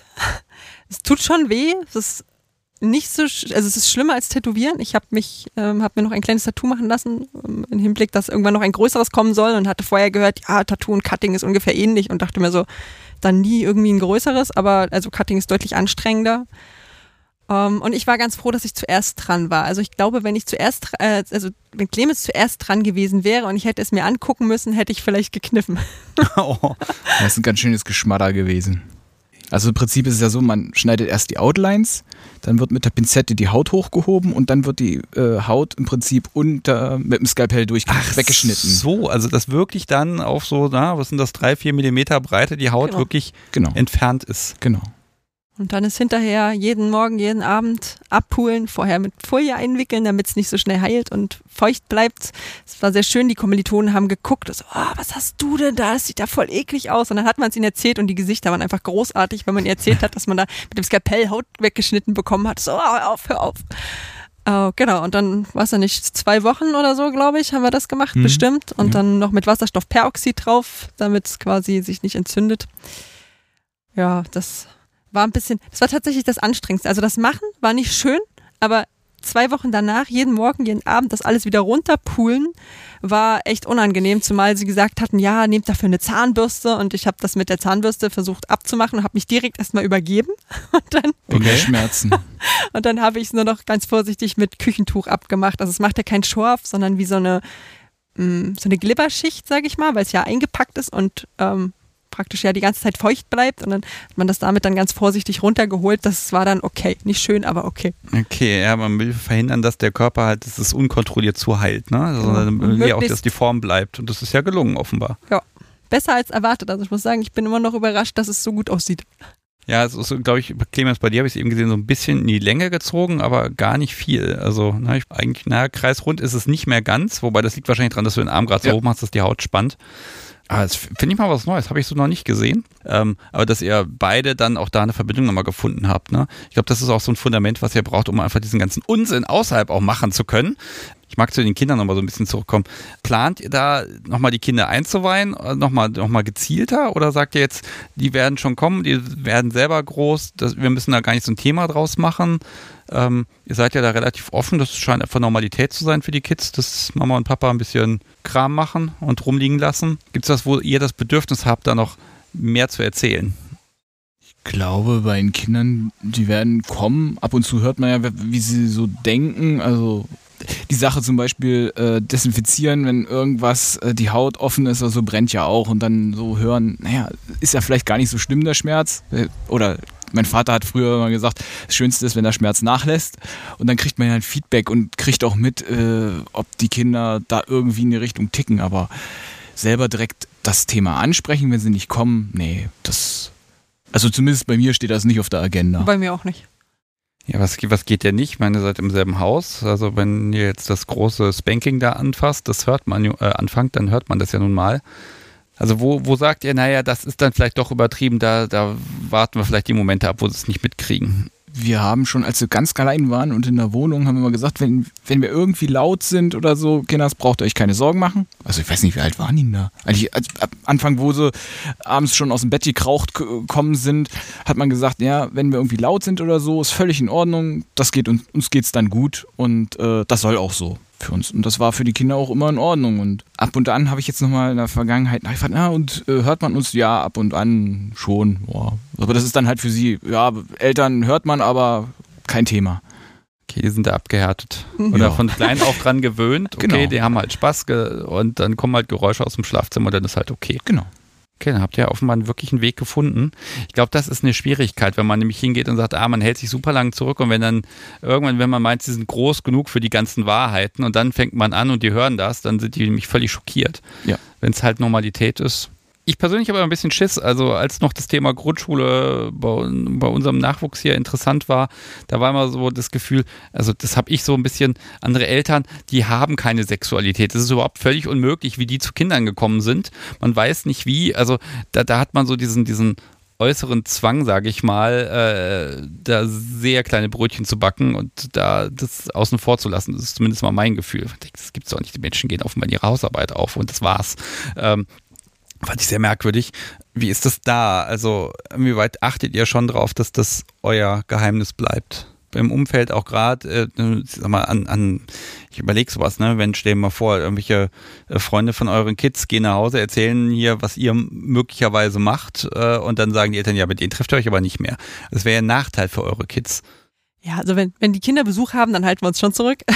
Und ansonsten halte ich unsere Kinder für so schlau, dass sie nicht damit rumposaunen, was so zu Hause besprochen wird an gewissen Punkten. Also das wissen sie auch, dass es in anderen Familien da deutlich weniger drüber gesprochen wird, auch so über diese ganze sexuelle Sache. Und ansonsten, so was das sonstige Umfeld angeht, also entweder merkt man ja, wie die Leute so ticken. Ne? Also man merkt, okay, da ist halt irgendwie Interesse da. Man fällt ja nicht gleich mit der kompletten Haustür ins Haus, sondern guckt vielleicht erstmal durchs, durchs Schlüsselloch so ungefähr. Und ansonsten, sage ich mal, so das Gefühl im, wenn du so gerade so Grundschule ansprichst und so, und dass man da manchmal sich so ein bisschen wie so, ein, wie so ein Außerirdischer fühlt, das ist irgendwie so ein grundsätzliches Ding, weil wir ja mit Anfang 20 Kinder gekriegt haben und wir gefühlt eh 15 Jahre jünger sind als alle und sowieso irgendwie viel freakiger sind als alle und eh immer rausfallen, da kommt es auf das auch nicht mehr an. Okay, das ist auch in Ordnung. Okay, aber es ist so, solche Nachteile im Sinne von, äh, da geht ihr nicht ins Haus, das ist schlechter Umgang, sowas hat es nicht gegeben. Nein. Nein. Okay, ja, so zu dem ganzen Thema Erziehung Kinder noch, noch was dazu sagen? Nö, eigentlich nicht. Eigentlich ist es gar nicht so kompliziert. Früh genug anfangen und offen sein. Ja. Ja, das zieht sich ja so ein bisschen durch durch den Podcast. Also alle Folgen, in denen das so ein bisschen thematisiert wurde, die waren so ein bisschen, also je entspannter die Menschen sind, desto entspannter ist dann auch der Nachwuchs und desto, desto weniger dramatisch ist das alles. Ne? Definitiv. So, liebes Publikum, wir haben eine kleine Pause gemacht, haben nochmal den Spickzettel durchrecherchiert und ich stelle fest, ich habe das Ding der Woche fast vergessen. Es gibt noch zwei, wurde mir gesagt. Ich bin sehr gespannt. Da ist ein grüner Beutel. Wir haben einmal was mitgebracht, was uns unglaublich viel Spaß macht. Darf, darf ich es mir erstmal einmal angucken und beschreiben? Gerne. Also, es ist eine Flasche. Es steht drauf X-Loop und ähm, das ist auch gleichzeitig der Markenname, wie ich sehe. Und wenn man .com dranhängt, kann man es auch kaufen. Ähm, mit einem Pulver. Ich halt, schüttel mal so ein bisschen vom Mikrofon. Also ihr könnt jetzt so so eine Art Powerdrink sein. Noch Milch draufkippen und dann guten Appetit. Ähm, Weniger. Oha. So, ist ein Konzentrat, macht 20 Liter, steht auch noch drauf. Concentrated Powder. Und ähm, ja, was, was ist es? Das ist ein Gleitmittel. Ein Gleitmittel, was super. In dem Pulver. Äh, ja. Sand? Ja, das Pulver, da kippt man noch Wasser drauf Okay. Und äh, schüttelt das Ganze dann, wartet ein bisschen Zeit, also ich glaube 10 Minuten oder so, schüttelt es dann nochmal und dann hat man nach einer Stunde ein ziemlich gutes Gleitmittel, was so gut gleitet, äh, dass es für eine klassische Anwendung wie zum Beispiel vaginale Befeuchtung völlig überdimensioniert ist. Aber ähm, für alles andere ist es optimal, weil es super ergiebig ist, hat eine super lange Standfestigkeit, ist geschmacksneutral, klebt Ich, nicht. ich riech mal dran, ich habe es mal aufgeschraubt. Das ist ein weißes Pulver und es riecht quasi nach, nach gar nichts. Das ist ein Kunststoff. Eventuell so ein bisschen nach. Hm. Also ich rieche ja wirklich, doch, ich rieche da was, aber ich kann es gerade nicht einordnen. So ein bisschen wie so eine ganz leichte Note von Chlor, würde ich sagen. Chlor, okay. So ein bisschen Schwimmbad, so ganz, ganz, ganz leicht, so ganz entfernt. Und fertig riecht es nach nichts. Es schmeckt nach nichts. Also man kann, man kann es im Prinzip sogar essen. Ich Ja. würde es jetzt, ja, theoretisch ja. Es gibt ja auch eine dermatologische Testung, ist ein äh, deutsches Produkt, was ein ganz gutes äh, Gefühl macht. Ist besser, als wenn es aus China kommt. Und es ist halt das Gleitmittel. Wir haben so lange mit Gleitmitteln rumgemacht. Wir haben mit äh, klassisch wasserbasierten aus der Drogerie angefangen. Die kleben, die schmecken süß. Das ist meh. Dann haben wir Silikongleitmittel, die sind halt, dass man sie nicht auswaschen kann. Sie sind zwar super, äh, super gleitfähig und so, aber sind relativ anhänglich und irgendwann laufen sie sich auch trocken. Und das Zeug ist äh, für Analverkehr und Fisting echt super, weil Okay. es, es hat auch seinen Nachteil, wenn man es lange nutzt, beziehungsweise nicht, wenn man es lange nutzt, sondern wenn man es genutzt hat und möchte es loswerden, dann dauert es etwas länger, es abzuwaschen. Aber es geht zum Beispiel, es gibt noch andere Produkte, die so ähnlich sind. Äh, da braucht man dann Salz, um die ähm, loszuwerden. Das, äh, das Gleitmittel hier ist es dann nicht der Fall. Also man kriegt es ja weg. Also ich sehe gerade Zutaten, äh, Polyethylenoxide. Ähm, ich weiß gar nicht, dass es davon Oxide gibt. Interessant. Aber ihr, ihr wisst das wahrscheinlich besser als ich. Ähm, aber sonst ist da nichts drin. Ne? Keine anderen Additive, Salze, kein Zucker oder irgendwas. Genau. Okay. Also eigentlich was ganz Simples. Äh, wa- warum ist das ein Ding der Woche? Also ist das, wie wie viel Raum nimmt das in, bei euch ein? Also geht Sex noch ohne? Nein, Se nein Standardsex, dazu ist es ja offenbar ungeeignet, es sei denn, Sarah, du möchtest, dass keiner von euch was fühlt. Das ist nicht Ziel der Sache. Nein, tatsächlich hauptsächlich zum Analverkehr und oral, wenn wir das mit dem Strap-on machen, weil Strap-on mit Gummi ja doch sehr schnell sehr trocken wird und das einfach sehr gut ist, damit es weiter rutscht. Ja. Dann geht das sogar durch den Kehlkopf durch bei mir mit dem Zeug. Okay. Das Also, geht. Das geht, das ist echt, also also es ist halt super flutschig und äh, wir haben das von einem Freund äh, empfohlen bekommen, der ist mehr in der Gay-Community unterwegs und der hat gesagt, hey, probiert das mal da, habt ihr das schon mal gehabt? Nee, kennen wir nicht. Und das ist halt im Hetero-Bereich überhaupt nicht bekannt. Und deswegen haben wir gesagt, das müssen wir einfach mal hier mit erwähnen, dass es da was gibt, was echt super gut ist für dehnende Sachen oder halt anal oder so. Und was auch dann geschmacksneutral ist. Und so in einer kleinen Übergangszeit klebt es ein bisschen, aber es klebt nicht so ätzend wie die Dinge aus der äh, Drogerie. Und das Schöne ist, es ist halt ewig lang haltbar. Äh, Ja, ist ja, ist ja ein Pulver, ne? Da passiert Genau. ja nichts mit. Stimmt, ich habe auch letzte Woche habe ich tatsächlich auch so, so ein Gleitgel, äh, äh, so eine Tube gefunden, deren Haltbarkeit auch irgendwie abgelaufen zu sein schien Mhm. und wir waren uns da nicht sicher, ob man das jetzt noch nehmen kann oder nicht. Aber das Zeug, ihr habt da was draufgeschrieben. Eine Kappe ähm, sind drei Gramm, steht da? Ungefähr, genau. Weil wir äh, machen die Verdünnung, ähm, dass ein Gramm ungefähr äh, 150 Milliliter Wasser draufkommen.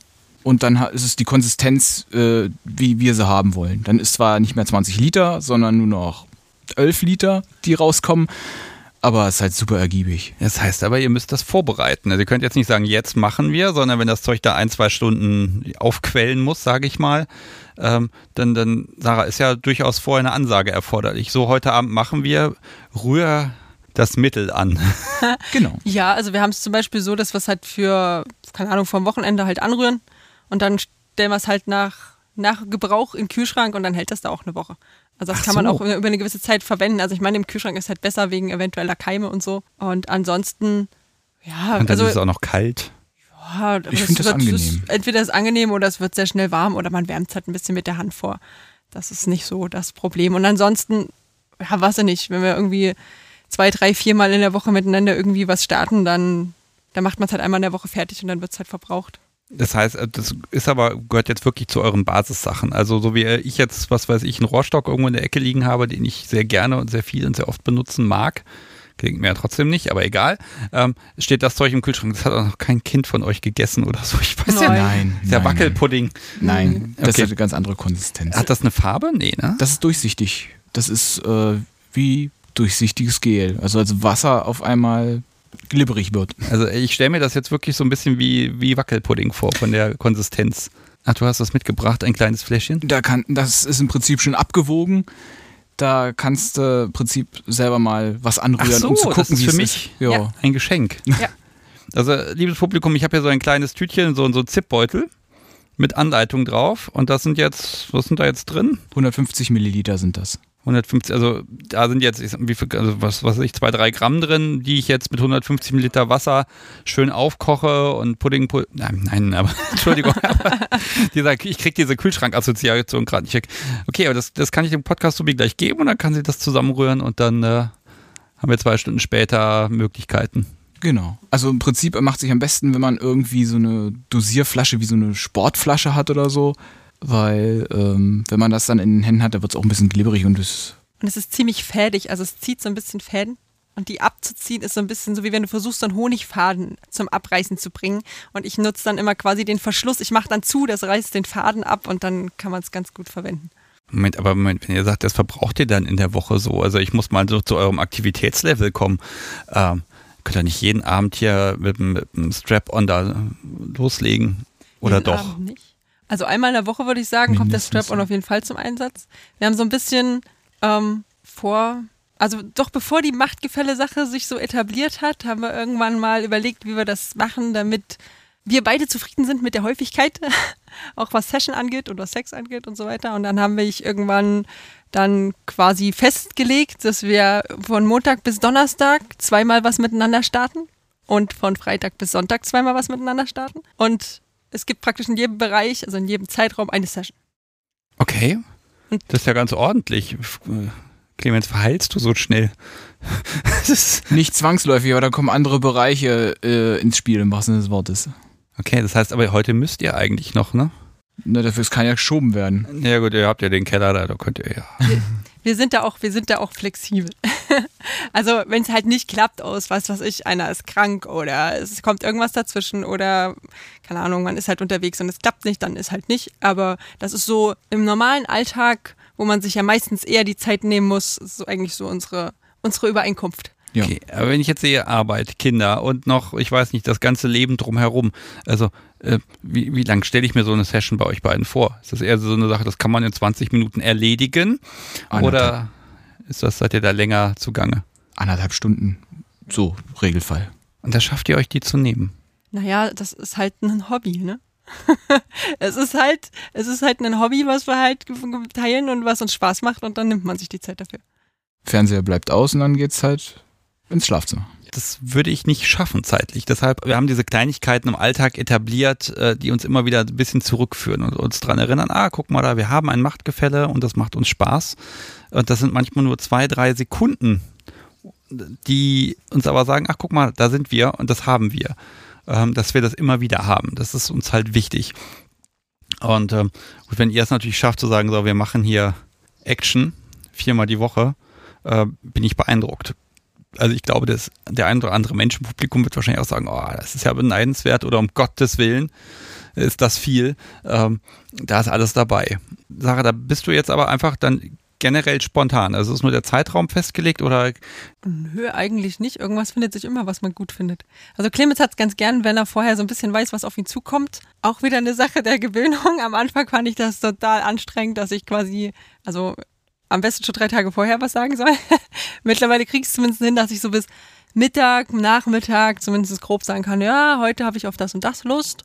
Und dann den Rest mache ich dann spontan. Also so, ich habe immer so einen groben Plan im Kopf, was, auf was ich Lust habe. Oder keine Ahnung, man geht halt ins Schlafzimmer und guckt mal so seine Spielzeugschubladen durch und äh, denkt dann so, ach ja, das hat man schon lange nicht mehr benutzt und dann nutzt man das halt. ja, ich habe dich jetzt für eine perfekte Überleitung missbraucht. Es gibt ein Whiteboard im Schlafzimmer. Ja. Wer schreibt denn da was drauf? Das meiste, glaube ich, habe ich drauf geschrieben und du ergänzt dann auch mal gerne. Es sind verschiedene äh, Bereiche in dem Whiteboard. Es gibt halt ähm, so Longplayer, sage ich mal, die klassisch nicht immer verwendet werden, aber die gut mal ins Spiel einbezogen sind. Also zum Beispiel farbige Kontaktlinsen. Also da stehen im Grunde Wünsche drauf. Oder? Äh, ja, auch. Oder Projekte, die noch offen sind, die man gerne bearbeiten möchte, dass sie nicht aus dem Blick verliert. Okay, farbige Kontaktlinsen. Also farbig oder undurchsichtig? Farbig. Weiße. Dass man wirklich nur noch weiß sieht oder, oder dass es eher so milchig wird alles? Äh, dass die Iris weiß wird. Also für mich die Kontaktlinsen, dass ich die drin habe. Das sind wir wieder bei Psychospielchen zum Beispiel. Ich glaube, sie werden als Zombie Kontaktlinsen verkauft, ja. Aber die Assoziation habe ich nicht damit. Okay, was ist deine Assoziation? So ein bisschen dämonisch besessen, aber in einer dominanten Art und Weise. Also ein geiles Monster? So, ich weiß nicht. Es macht, es macht so ein, macht ein, also Angst hat schon was Cooles und es macht ein Angstgefühl oder so ein beklemmendes Gefühl, was aber noch heiß ist. Also es gibt so eine Grenze, irgendwann kippt die Angst und dann ähm, fühlt sich nicht mehr gut an und äh, das zum Beispiel wird damit dieses Gefühl erzeugt, aber noch so in einem Maße, dass es sich halt cool anfühlt. Und Sarah ist dann nicht mehr ganz so Sarah, wie ich sie kenne. Sie sieht dann halt nicht nur anders aus, sondern es fühlt sich auch anders an. Die Kontaktlinsen sind so ein Punkt, wo ich mich noch schwer tue. Wir haben es ja. einmal, zweimal ausprobiert. Ja, es war für mich eher komisch es ist halt ein Longplayer. Also der ist nicht von der Liste runter, aber er wird halt auch nicht regelmäßig raufgeholt. Aber das ist dann so eine Sache, okay, da, damit kann man spielen. Aber sie sind halt nicht irgendwie in der Schublade sichtbar, deswegen stehen sie auf dem Whiteboard. Also ich sehe dich tatsächlich, Clemens, so als, als den Strategen hinter diesem ganzen Machtkonstrukt, dass du mh, hm, schon sehr genau guckst, was magst du ausprobieren, was könnte spannend sein und ja, ich will jetzt nicht sagen, dass du das verkaufst, ne? aber dass du schon das Gespräch suchst und ähm, dass du langfristig schon kriegst, was du gern möchtest. Also bist du da vielleicht dann doch der, der sehr dominante Part an dieser Stelle? Ich mache Angebote und äh, verkaufen trifft vielleicht noch am ehesten. Also ob ich da nun, also wenn Sarah sagt, nö, will ich nicht, dann ist das vom Tisch. Das war natürlich super ketzerisch von mir, aber ne, Sarah, für dich ist es natürlich auch schön, weil er übernimmt die ganze Denkarbeit und die ganze Planerei und du musst nur noch entscheiden, was du machen magst. Ich finde auch, das ist eine einfache Idee als Ideengeber letztendlich. Das ist ein Service für dich. Ja, es ist halt, ich denke dann halt die Sachen weiter. So. Und wenn ich Lust drauf habe, und ich meine, ich finde halt immer, wenn ich es nicht ausprobiert habe, weiß ich nicht, wie es ist. Also muss ich es zumindest einmal probieren. Auch wenn ich vielleicht am Anfang erstmal sage, oh, nee, finde ich komisch, aber letztendlich kommt es eigentlich fast immer dazu, dass ich sage, okay, probier mal zumindest mal aus. Und meistens kriegt man es ja von einmal ausprobieren auch nicht raus, ob es wirklich gut ist. Also probiert man es noch ein zweites und ein drittes Mal. Und oft bleiben Sachen dann halt irgendwie doch hängen, weil man feststellt, ja, es hat doch eine Komponente, die ich gut finde. Also ich wüsste jetzt nicht, dass es, also zumindest fallen mir jetzt nicht viele Sachen ein, wo ich sage, okay, da hatte ich dann, habe ich dann gesagt, okay, geht gar nicht mehr. Zumindest aktiv nicht. Ja, aktiv bist du da eigentlich ziemlich vorbehaltsfrei. Ja. Okay, ja, dann ist aber ein Weg, der einfach funktioniert, auch ein Stück weit der Kommunikation. Und das ist ja auch gut. Es gibt ja auch dieses Modell, ne? Ähm, äh, Top sucht allein nicht aus, was gemacht wird und so hat überhaupt nicht mitzureden. Und das sind so Sachen, die einfach irgendwann ja dann doch, wie ich so vielleicht aus nach zwei Jahren Podcasten, bald drei Jahren, um Gottes Willen, merke, das ist sehr geiles Kopfkino, aber langfristig driftet man dann ja doch auseinander und ihr bleibt ja so zwangsweise auch in Kontakt. Mich interessiert mal, was steht denn da noch auf dem Whiteboard, jetzt im Moment zum Beispiel? Es gibt noch einen anderen Bereich, da darf ich äh, sozusagen kurz äh, Vorschläge einbringen, mit denen sie spielen kann. Also das Sounding oder das ist die Sache mit den Dilatoren. Genau, oder äh, ein Rohrstock oder keine Ahnung alles Mögliche, was, worauf ich gerade denke, oh, das könnte ich mir gut vorstellen. Und sie sagt dann, oh, mache ich oder mache ich nicht. Manchmal streiche ich sie dann auch runter und schreibe was anderes hin, wenn sie es dann schon wieder gegessen hat nach ein paar Wochen. Aber äh, genau, dann weiß sie zumindest, was in mir rumort und was interessant ist und kann dann entscheiden, ob sie es will oder nicht. Da steht er jetzt aber nicht, sich bei Sebastian um Kopf und Kragen reden müssen. Nein. Gut. Das war eine gemeinsame Entscheidung. Okay. Okay, aber sonst, sonst steht da, also jetzt im Moment, wenn ich jetzt in euer Schlafzimmer gehe, was, was würde ich da finden? Eine Sounding steht auf jeden Fall dran. Cutting steht dran. Cutting steht Ein dran. Beutel steht dran. Ein Beutel. Ein Beutel. Über dem Kopf und Wasser oder Feuchtigkeit oder was Ah, auch immer. also Waterboarding. Ja, nie. Wo wir bei dem, eigentlich bei dem nächsten Ding der Woche sind, oder? Ja, äh, wunderbar. Ich bin gespannt. Ja, mach. Urintherapie von A bis Z, ein Buch. Genau. Das wäre dann im Prinzip äh, die, Dankeschön. das ist ein Buch, was ich mir von meinen Eltern ausgeliehen habe. Von deinen Eltern, okay. Ja, das ist es. Ähm, Steht sogar noch ein Preis in D-Mark dran. Genau.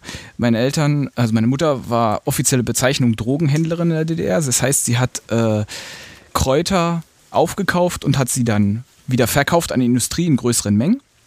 Und dadurch sind alternative äh, Heilpraktiken bei uns üblich gewesen. Und ich glaube, meine Eltern fanden das witzig oder interessant und hatten sich dieses Buch angeschafft. Und äh, da hatte ich dann, okay, so die ersten, war ein bisschen schräg, Erfahrung, aber ich probiere es einfach mal aus, was Urin angeht. Und äh, da ist ja der Klassiker Morgenurin oder, ähm, keine Ahnung, selbst Augentropfen mit Urin gibt es dort drin. Und ähm, das ist dann die Erfahrung gewesen, wo ich festgestellt habe, ja, eigentlich äh, ist es Urin kein Problem. Ich hatte relativ stark Akne als Teenie und habe dann halt selber damit ein bisschen rumexperimentiert.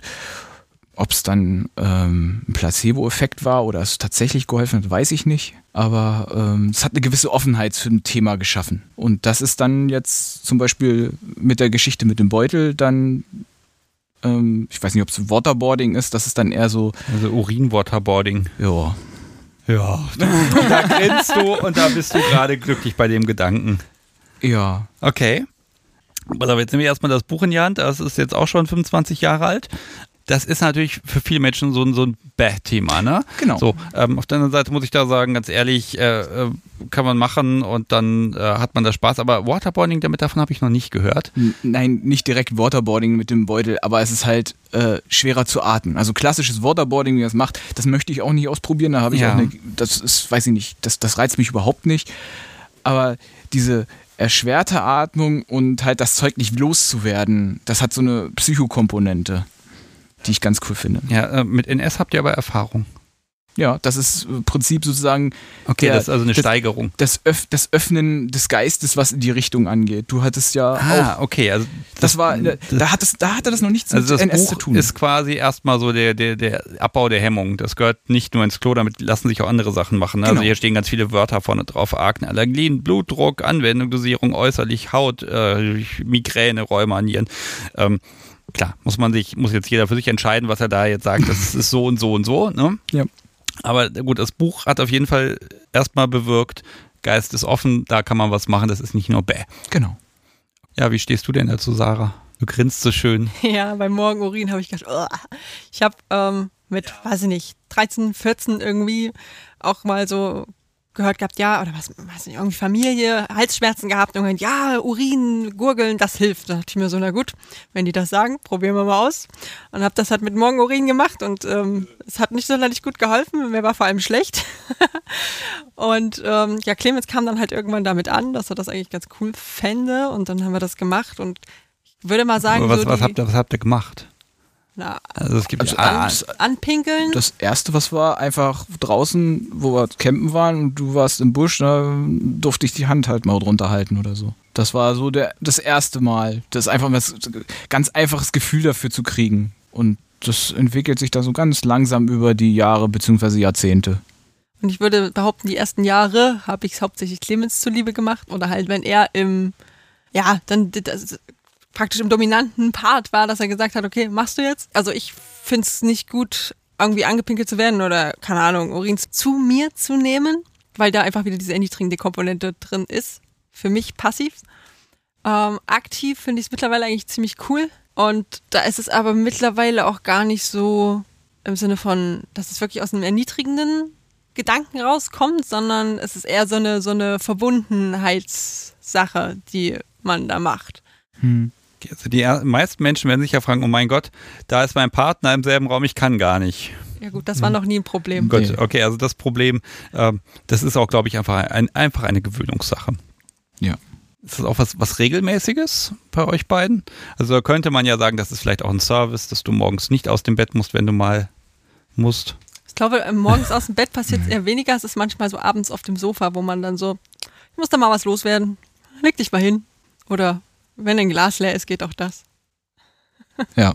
Und es, ist, es hat sich, so- also einmal ist diese Dominanz dann vorhanden, aber halt in einer, es ist eigentlich gar nicht so sehr eine, eine, eine richtig harte BDSM-Geschichte, sondern eher wirklich eine Verbundenheit. Also weil das halt was ganz, ganz Privates ist. Es ist was ganz Intimes und was ich auch mit keinem anderen richtig wirklich teilen wollen würde. Aber hier ist halt die Nähe so, also es ist ein schönes Gefühl auch, weil einfach eine gewisse Nähe da ist, wie das ist meins, das ist für dich. Hm. Bitteschön. Okay, ähm, für die Menschen, die das noch nicht ausprobiert haben, ist eine ganz simple Frage. Schmeckt's? Entschuldigung, aber Das kommt drauf ist- an. Morgenurin ist absolut bäh. Das also sollte man auch wirklich nicht mit anfangen, glaube ich, wenn man sich, wenn man da Experimente machen will. Das Nein. ist nicht die beste Idee. das, äh, die günstigste Idee wäre ähm, viel trinken einen Tag vorher und abends ein bisschen was trinken, was kein Bier ist. Also Wodka Bull macht sich ganz gut, weil äh, die Gefäße werden erweitert durch den Alkohol. Das heißt, das heißt, es wird einfacher Urin produziert, genauso wie das Koffein. In dem Bull sind halt Stoffe drin, die den Urin leicht süßlich machen. Und er ist dann halt fast wie Wasser. Manchmal schmeckt man es gar nicht mehr. Das ist so, finde ich, eigentlich ein ganz guter Einstieg, um, wenn man da wirklich sagen, schmecken. Und sonst schmeckt er halt nach dem, was man zu sich nimmt. Genau, also äh, für dich äh, ist es was Erniedrigendes, aber wenn du gibst, hat es nicht doch eine machtvolle Komponente? Ja, schon. Aber keine im Sinne von, ich will ihn jetzt damit erniedrigen. Hm. Es ist schon so ein, er macht das jetzt, weil ich das will. Und er trinkt das jetzt, wenn ich das will. Oder keine Ahnung, was auch immer ich damit tue.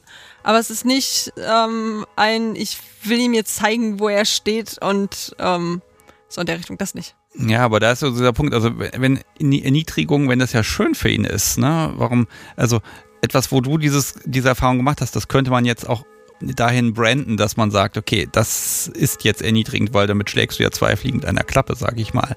Also warum möchtest du das nicht, dass das für ihn so ist? Ach, das ist okay, wenn das für ihn so ist, aber der Kontext ist meistens eher so einer aus der alltäglichen Situation heraus und weniger in der Session. Also wir haben es auch in der Session schon gemacht, aber dann kann man das auch so in dem Kontext einbetten, dass man es halt erniedrigend macht, wobei das geht ja dann eher verbale. Aber es ist in der Häufigkeit eher im alltäglichen Kontext und nicht in diesem. Es ist einfach so, keine Ahnung, wie man vielleicht irgendjemanden so einen Kuss gibt oder was weiß ich, irgendwie mal zum Kuscheln vorbeikommt, ist das halt auch einfach so eine Art der Zuneigungs. Ja, ich, ich glaube, das fällt jetzt einigen schwer, das so ein bisschen umzumünzen. Da kann man auch nur sagen, ja, wenn, wenn ihr da neugierig seid, probiert's halt. Und ähm, dann muss man halt gucken. Aber das, das hat ganz viele Reize, die, ah, die, kann, die kann man, glaube ich, gar nicht so schnell erklären. Aber an der Stelle ist einfach der Servicegedanke, der passt. Clemens, wenn, wenn, wenn du dann in dem Moment auch äh, ja so auch außerhalb von der Session, weil ihr grenzt es ja ab, dann auch da wieder so, so eine Regel habt, hast, nämlich die lautet, ich sage, du tust, ähm, dann ist das ja auch nochmal im Alltag ein schöner Kick. Ja, das kann ich so sagen. Ja, das ist schon schön. Ich habe noch so ein Thema und äh, das passt gerade so gut, weil man hört hier die Kirchenglocken läuten. Liebes Publikum, wenn ihr sie nicht hört, dann habe ich irgendwie mit dem Mikrofon Mist gebaut. Ähm, es läutet hier, weil es ist nämlich äh, Schlag 18 Uhr und ähm, mit der Kirche habt ihr auch was zu tun. Ja, wir sind beide katholisch. Ja, war ich auch mal äh, praktizierend. Ja, wir haben, wir sind nicht nur regelmäßig Kirchengänger, sondern äh, wir haben auch Ehrenämter bei uns in der Gemeinde. Okay, wie sieht das aus? Also gibt's da, also ihr verbringt da Zeit und seid engagiert, das ist ja schon mal an sich immer toll. Gibt's Überschneidung zu BDSM oder gibt's da irgendwas, wo ihr sagt, hm, das ist vielleicht der Bereich, wo das mal so gar nicht existiert? Ich glaube, dass äh, das Thema Sexualität ist ja allgemein in der Kirche etwas unterrepräsentiert oder etwas negativ dargestellt. Ich glaube, es ist eher so eine Sache, dass es zwei Dinge sind, die in uns zusammenfließen, die aber nicht wirklich Schnittmengen haben. Aber man kann sie zusammen vereinen. Also es, ist, es sind zwei Dinge, die uns wichtig sind und ähm, ja, wie soll ich das sagen? Lass mich mal fragen, also katholisch heißt ja auch, es gibt die Beichte. Ja. Also dass der Pfarrer weiß Bescheid. Also ich war das letzte Mal mit 15 zur Beichte. Okay. Es gab mal so einen tollen Pfarrer, der hat gesagt, wenn man in den Gottesdienst geht, da ist quasi so eine Art Vergebung mit dabei und zum Schluss Das Bußbekenntnis. das Bußbekenntnis. Und seitdem, glaube ich, war ich definitiv nicht mehr zur Beichte. Ja, die Frage ist, äh, beichten tut man ja Sachen eigentlich, die man bereut. Hm, ja, ich hätte jetzt das erweitert gefasst oder Dinge, die jetzt als äh, Sünde gesehen werden könnten. Und jetzt muss ich mal sagen, also ich behaupte mal, ähm, wenn ich jetzt dem Papst diese Folge schicken würde und fragen würde, ist da irgendeine Sünde dabei? Ich fürchte, er würde schon nicht Japs. ganz ähm, einverstanden sein. Aber bei der Beichte kommt ja dieser Spruch, so, dies sind alle meine Sünden, ich bereue sie von Herzen. Nee, also Okay. das ist nichts, was man da zur Beichte bringen wollen würde. Nicht in diesem Kontext, nee. Die Frage ist auch die Regeln, die aufgestellt werden. Woher kommen diese Regeln? Wie sind diese Regeln entstanden und wie alt sind diese Regeln? Und äh, man kann halt zum Beispiel, die, die zehn Gebote sind maßgebender als das, was letztendlich äh, später aus historischem Kontext aufgebaut wurde. Und ähm, das ist sozusagen, Also es geht gar nicht so darum, für euch ähm, nach den Worten der Heiligen Schrift da euer Leben zu gestalten, sondern es geht um, ja, um, de, um den Halt, kann man vielleicht sagen, um die Gemeinschaft dort. Aber eure Sexualität hat dort einfach auch nichts verloren. Es ist nichts, was man dort thematisiert. Nö. Und zum Schluss ist es halt, dass wir die Sexualität, wie wir sie ausleben, ja in dem Rahmen, sag ich mal, praktizieren, wie man es zum Schluss, wenn man mal es ganz praktisch sieht, so auf diese goldene Regel zurückführen kann. So, ne? Man tut niemandem das, was man selber nicht haben will. So dieser, dieser Gedanke der Nächstenliebe, dass man sich um den anderen kümmert und dass der andere wichtig ist und dass man eine Achtung vor Menschen hat. Und das kann ich in dem Kontext halt genauso ausüben. Und wenn ich natürlich losgehe und zum Beispiel Sachen mit jemandem mache, die er gar nicht möchte, wenn man nicht im Konsens spielt. Oder wenn ich halt jemanden mies behandle, obwohl der das halt nicht geil findet. Oder auch so im Kontext, wenn man jetzt mit anderen spielt, dass man halt dann irgendwie da nicht kommuniziert, Sachen macht, obwohl der andere es eigentlich nicht so gut findet. Oder wenn man ein doofes Gefühl hat, es trotzdem macht und der andere einem egal ist. Da haben wir für uns Regeln und Möglichkeiten gefunden, dass wir sagen können, das können wir halt mit unserem Gewissen und mit dem Vorstellungen, die wir haben, wie man mit Menschen umzugehen hat oder wie man miteinander umzugehen hat, vereinbaren. Also so, dass ich jetzt nicht das Gefühl hätte, sollte ich irgendwann vor ein jüngstes Gericht treten, dann müsste ich mich jetzt schlecht fühlen an der Stelle. Da gäbe es sicherlich andere Punkte, die überhaupt nichts mit Sex zu tun haben, wo man vielleicht ein schlechtes Gewissen hat. Aber also das heißt, für euch seht ihr da gar kein Problem in irgendeiner Vereinbarkeit. nein, Okay. definitiv Das ist ja entspannt. Und im Zweifel, wenn ihr dann das Kreuz, gut, es ist ja vielleicht ein bisschen anders geformt, im Schlafzimmer stehen habt, dann habt ihr halt das Kreuz im Schlafzimmer stehen. Äh, vielleicht vielleicht bringe ich mal ein, äh, ich war mit dem Podcast so wie auf einem Stammtisch neulich in Paderborn und dann haben wir in einem katholischen ehemaligen Kloster, das wurde zu einem sehr schicken Hotel umgebaut, haben wir ein schönes, günstiges Zimmer gefunden. Ich habe auch die Besucherritze dann gepostet. Und es hing auch das Kreuz nebendran.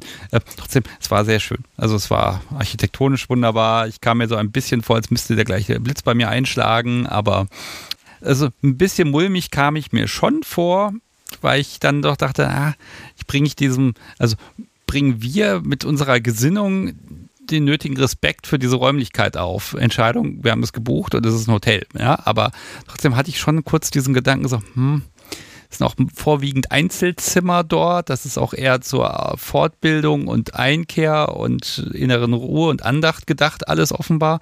Hervorragendes Frühstück übrigens. Ähm, aber ich hatte so leicht meinen, wo ich dachte, ah, da, da kommt so ein bisschen Moral in mir hoch. Aber warum? Ich meine, ich mich einfach nicht durch dieses katholische Kloster vögeln kann. Ne? Das, das macht man doch einfach nicht. Das ist doch bestimmt ein Sakrileg oder keine Ahnung was, auch wenn das Ding nicht mehr geweiht ist oder so. Aber trotzdem, ich hatte so ein leichtes Gefühl. Gut, das Podcast so wie ist dann dazu da, moralische Probleme zu lösen. Aber äh, grundsätzlich so, hm, bring diesen Raum ein bisschen diesen entsprechenden Respekt mit, keine Ahnung, wo ich das her habe. Äh, Da mag ich vielleicht auch sehr, sehr komisch drauf sein, keine Ahnung, aber ich dachte mir so, ist das jetzt so das Richtige? Ne? aber ich glaube, das ist so dieses Auseinandersetzen mit dem, was man denkt, was die Kirche für Meinungen hat, äh, ist einfach ja so ein Prozess, also zumindest so, wo ja so zu Jugendzeiten, bei den Katholiken gibt es eine Jugendgruppe, dort geht man halt hin und äh, hat so verschiedene Themen und wir haben aber auch halt irgendwie Veranstaltungen gehabt, Partys gehabt und gerade wenn man irgendwie unterwegs war oder keine Ahnung, man saß nachts halt auf den Kirchentreppen und hat noch sein Bier getrunken, dann kamen halt sehr oft Leute vorbei, die meistens betrunken waren und dann mal so gesagt haben, ja, was macht ihr denn hier eigentlich und wie schaut's denn aus? Und hat man gesagt, ja, man trifft sich hier halt von der katholischen Jugend aus und ja, Kirche und da hat man halt da schon Diskussionen geführt über, keine Ahnung, so diese klassischen Themen, ne? Sex vor der Ehe, ihr findet doch alle Schwulen schrecklich, so diese, diese Schlagthemen, so ihr dürft keine Kondome benutzen. Und das sind ja so lauter Sachen, wo ich halt sagen könnte, klar, die Kirche hat den Standpunkt und deswegen muss ich das auch so sehen. Und dann bin ich in keinem moralischen Dilemma, dann bin ich der Meinung, die die Kirche hat und dann ist das gut so. Aber wenn ich eine andere Meinung habe, dann vertrete ich die, weil ich sie einfach von, von meiner Logik her und von meinem, von meinem moralischen Empfinden, was ich habe, halt anders vertrete. Und damit hat man halt schon angefangen, das so ein bisschen, ja, also sich einfach damit auseinanderzusetzen, dass es da eine gewisse Diskrepanz in manchen Themen gibt. Also ja, wenn du da von einem, ich sag mal, logischen Standpunkt rangehst, ne, dann kannst du natürlich viel zerpflücken und umdeuten. Das, das liegt ja in der, Sache, in der Natur der Sache, dass das geht. Ne? Und die Frage ist, ob man das zulässt. Ich glaube, da ist aber auch die Frage, was ist jetzt die Meinung, die aus, aus Rom kommt, aus dem Vatikan, gerade bei den Katholiken, und was ist das, was vor Ort in der Gemeinde gelebt wird? Und da würde ich jetzt mal raten, das ist bei euch relativ liberal.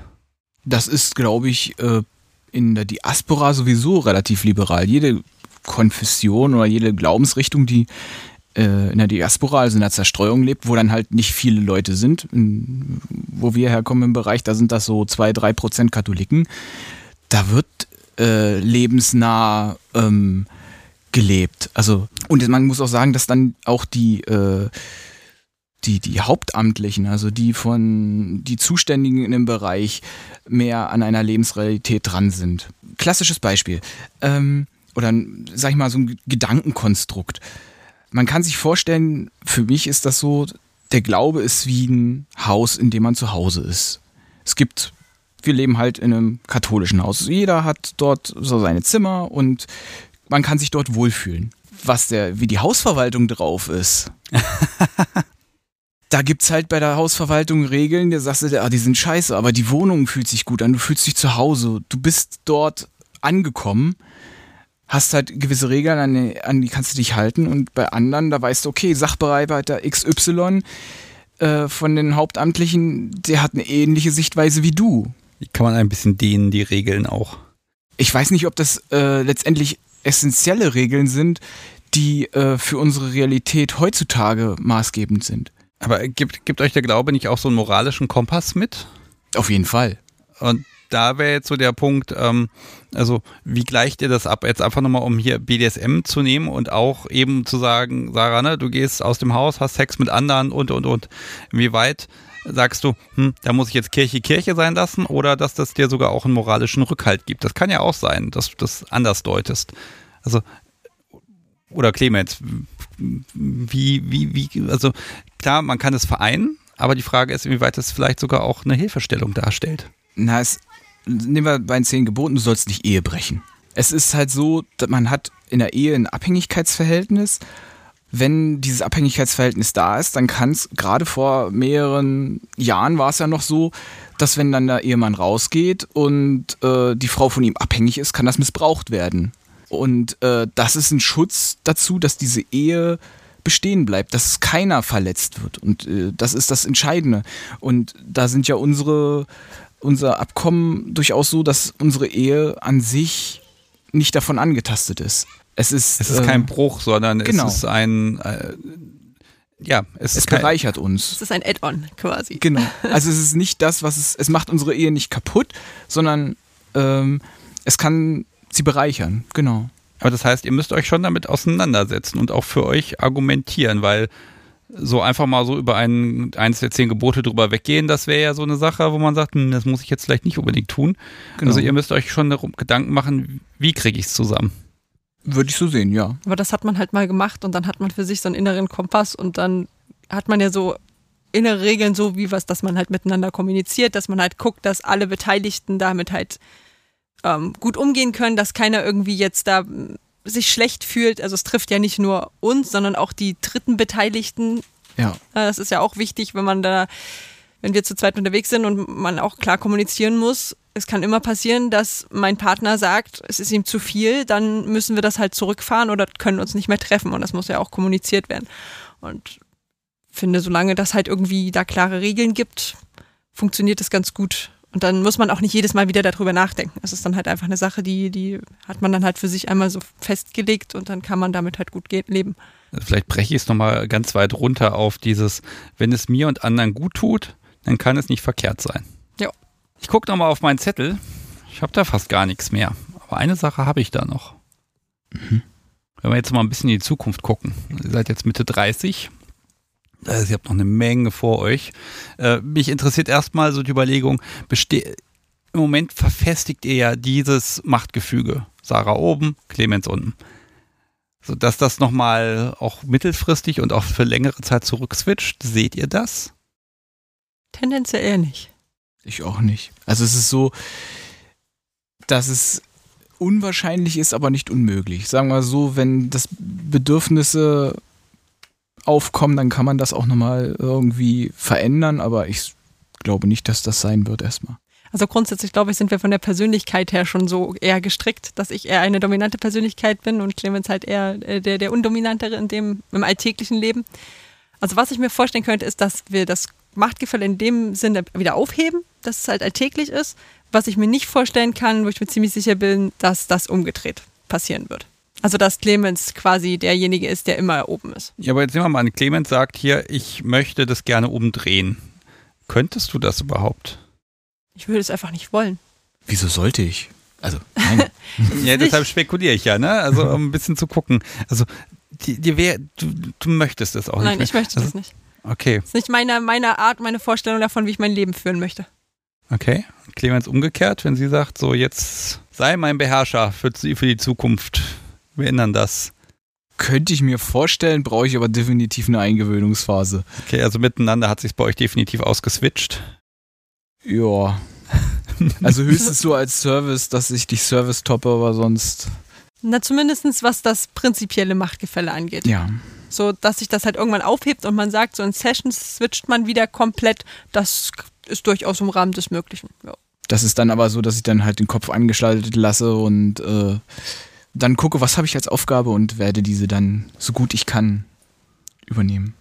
Ja, wobei es ein Unterschied ist, ob ich dir praktisch einen Zettel gebe, ja, die Sachen will ich heute haben, oder ob es heißt, okay, du spielst oben und das sind alle Möglichkeiten, die ich so prinzipiell gut finde und du arrangierst das, worauf du Lust hast im Rahmen meiner Limits, die ich dir vorgebe. Das ist schon ein Unterschied. Nee, würde ich nicht wollen. Nee. Okay, das ist also abschließend geklärt, dieser Punkt. ja, aber also sonst in Zukunft, was, was könnte da noch kommen? Wo sagt ihr, ah, das, das möchten wir, das ist jetzt vielleicht wegen Corona aufgeschoben, also mehr Partys, äh, Stammtische oder ich weiß nicht, wenn die Kinder aus dem Haus sind, vielleicht holt ihr euch nochmal ein, zwei Menschen mit ins Haus, mit denen ihr leben wollt. Also gibt es da irgendwelche Dinge, wo ihr sagt, ach, das, das sind interessante Sachen? Ich glaube, ich würde da noch weiter das verfolgen wollen, dass wir das Gefälle verstärken und auch in den Alltag mit einbinden. Weil ich fühle mich da sauwohl. und äh, ja, das wäre schon. Es sind ja halt sehr lange Prozesse. Wir reden ja, was wir hier erzählt haben, sind ja Dinge, die sind in den letzten 16 Jahren entstanden. Teilweise haben die ja Monate gebraucht, Bedenkfristen oder es hat sich entwickelt und kleine Stückchen, winzige Schritte, die da entstanden sind und immer ein Stückchen weiter und das kann auch so weitergehen. Und das wird wahrscheinlich auch noch Jahre dauern, bis es sich da weiterentwickelt und sich auch ändert. Und ich glaube, jeder, der eine BDSM-Beziehung äh, führt, hat auch das, dass sich da was ändert und äh, weiterentwickelt oder sich ändert und dass es völlig normal ist und auch völlig okay ist. Ja, ich glaube, du fühlst dich auch einfach gut eingepackt, ne? Und Sarah, wenn du dann den Ton angehen kannst und sagen kannst, so, so das passiert jetzt so und so und so, das ist ja für dich auch, ein Stück Freiheit an der Stelle. Und genauso, Clemens, für dich auch, es ist eine Freiheit, nicht Entscheidungen treffen zu müssen. Äh, gut, in einem Boot sitzt ihr trotzdem und miteinander untergehen könnte auch. Okay, also ich bin da tatsächlich sehr gespannt, wie weit ihr das noch steigern wollt und auch könnt, ne? bis ihr so an einem Punkt stoßt, wo ihr sagt, okay, jetzt entweder ist einfach das Leben zu Ende, weil ihr jetzt dann einfach 100 seid ähm, und dann wird es vielleicht ein bisschen schwieriger ähm, oder ob euch vorher da ein bisschen die, ja, die Ideen werden euch wahrscheinlich nicht ausgehen. Also Clemens, dir sowieso nicht. Nee, Sarah, du kannst dich ja verlassen auf deinen, deinen Tippgeber vielleicht doch mal eine gemeine Sache zum Schluss. Gibt es sowas, wo er sagt, ah, ähm, das wage ich noch nicht zu träumen, aber das ist so ein, ah, so ganz langfristig, da könnte man ja mal hingehen. Nee. Also das sind da, die, die Dinge kommen ja, manche Sachen, die haue ich auf den Tisch und sie bleiben dann halt auch mal vier Jahre liegen, bevor sie dann wieder hochkommen. Also das ist so, wenn ich was habe, dann lege ich es drauf und ja, das wird dann manchmal für eine längere Zeit geparkt, bis es dann irgendwann mal wieder hochkommt. Aber Hm. was ich im Kopf habe, das kriegt sie präsentiert. Also äh, ich frage das, weil das ist wirklich nochmal so ein Zeichen, diese Transparenz zwischen euch beiden. Ne? Also eure Gedanken liegen euch gegenseitig einfach komplett offen. Und ich glaube, das gibt euch auch die Freiheit und die Sicherheit, einfach unvernünftig zu sein. Jo. So. Ich habe noch der allerletzte Punkt auf meinem Zettel ist, äh, wenn man mit euch jetzt irgendwie sprechen möchte oder Fragen an euch hat oder euch Feedback geben möchte, ähm, ihr seid für mein Publikum erreichbar. Ja, sind wir. Also einmal über den Joy unter zwei Unterstrich Klang. Und wir haben auch eine E-Mail-Adresse eingerichtet als Alias, die kannst du dann einfach mit verlinken und dann für die Menschen, die nicht im Joy sind. Genau, die packe ich schön in die Shownotes zusammen mit den ganzen Bildern, die ich hier habe. Und dann gucke ich mal, ob ich hier den, ich nenne es jetzt mal Glibber. Ich mag den Markennamen. Einmal habe ich ihn genannt, das hat gereicht. Ähm, wenn ich ihn angerührt habe, packe ich da vielleicht auch nochmal ein Bild dazu. Lass mal mal gucken, was wir damit machen. ähm, boah, also thematisch unfassbare Bandbreite eigentlich. Also ich gucke mal auf die Uhr und die sagt, äh, das hat eigentlich lange nicht gereicht, um da wirklich richtig in die Tiefe reinzugehen. Wir haben jetzt ganz viele Themen angeschnitten. Ich finde das spannend, weil ich merke dieses, dieses Gefühl, ihr fühlt euch beieinander einfach angekommen. Ja. Du, du nickst einfach nur.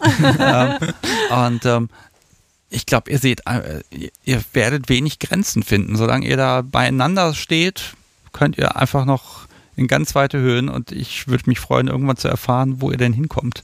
In den Olymp. Ach nee, das ist ja der, Fall- ist der falsche da oben. Glauben. Verdammt. Anderer Verein.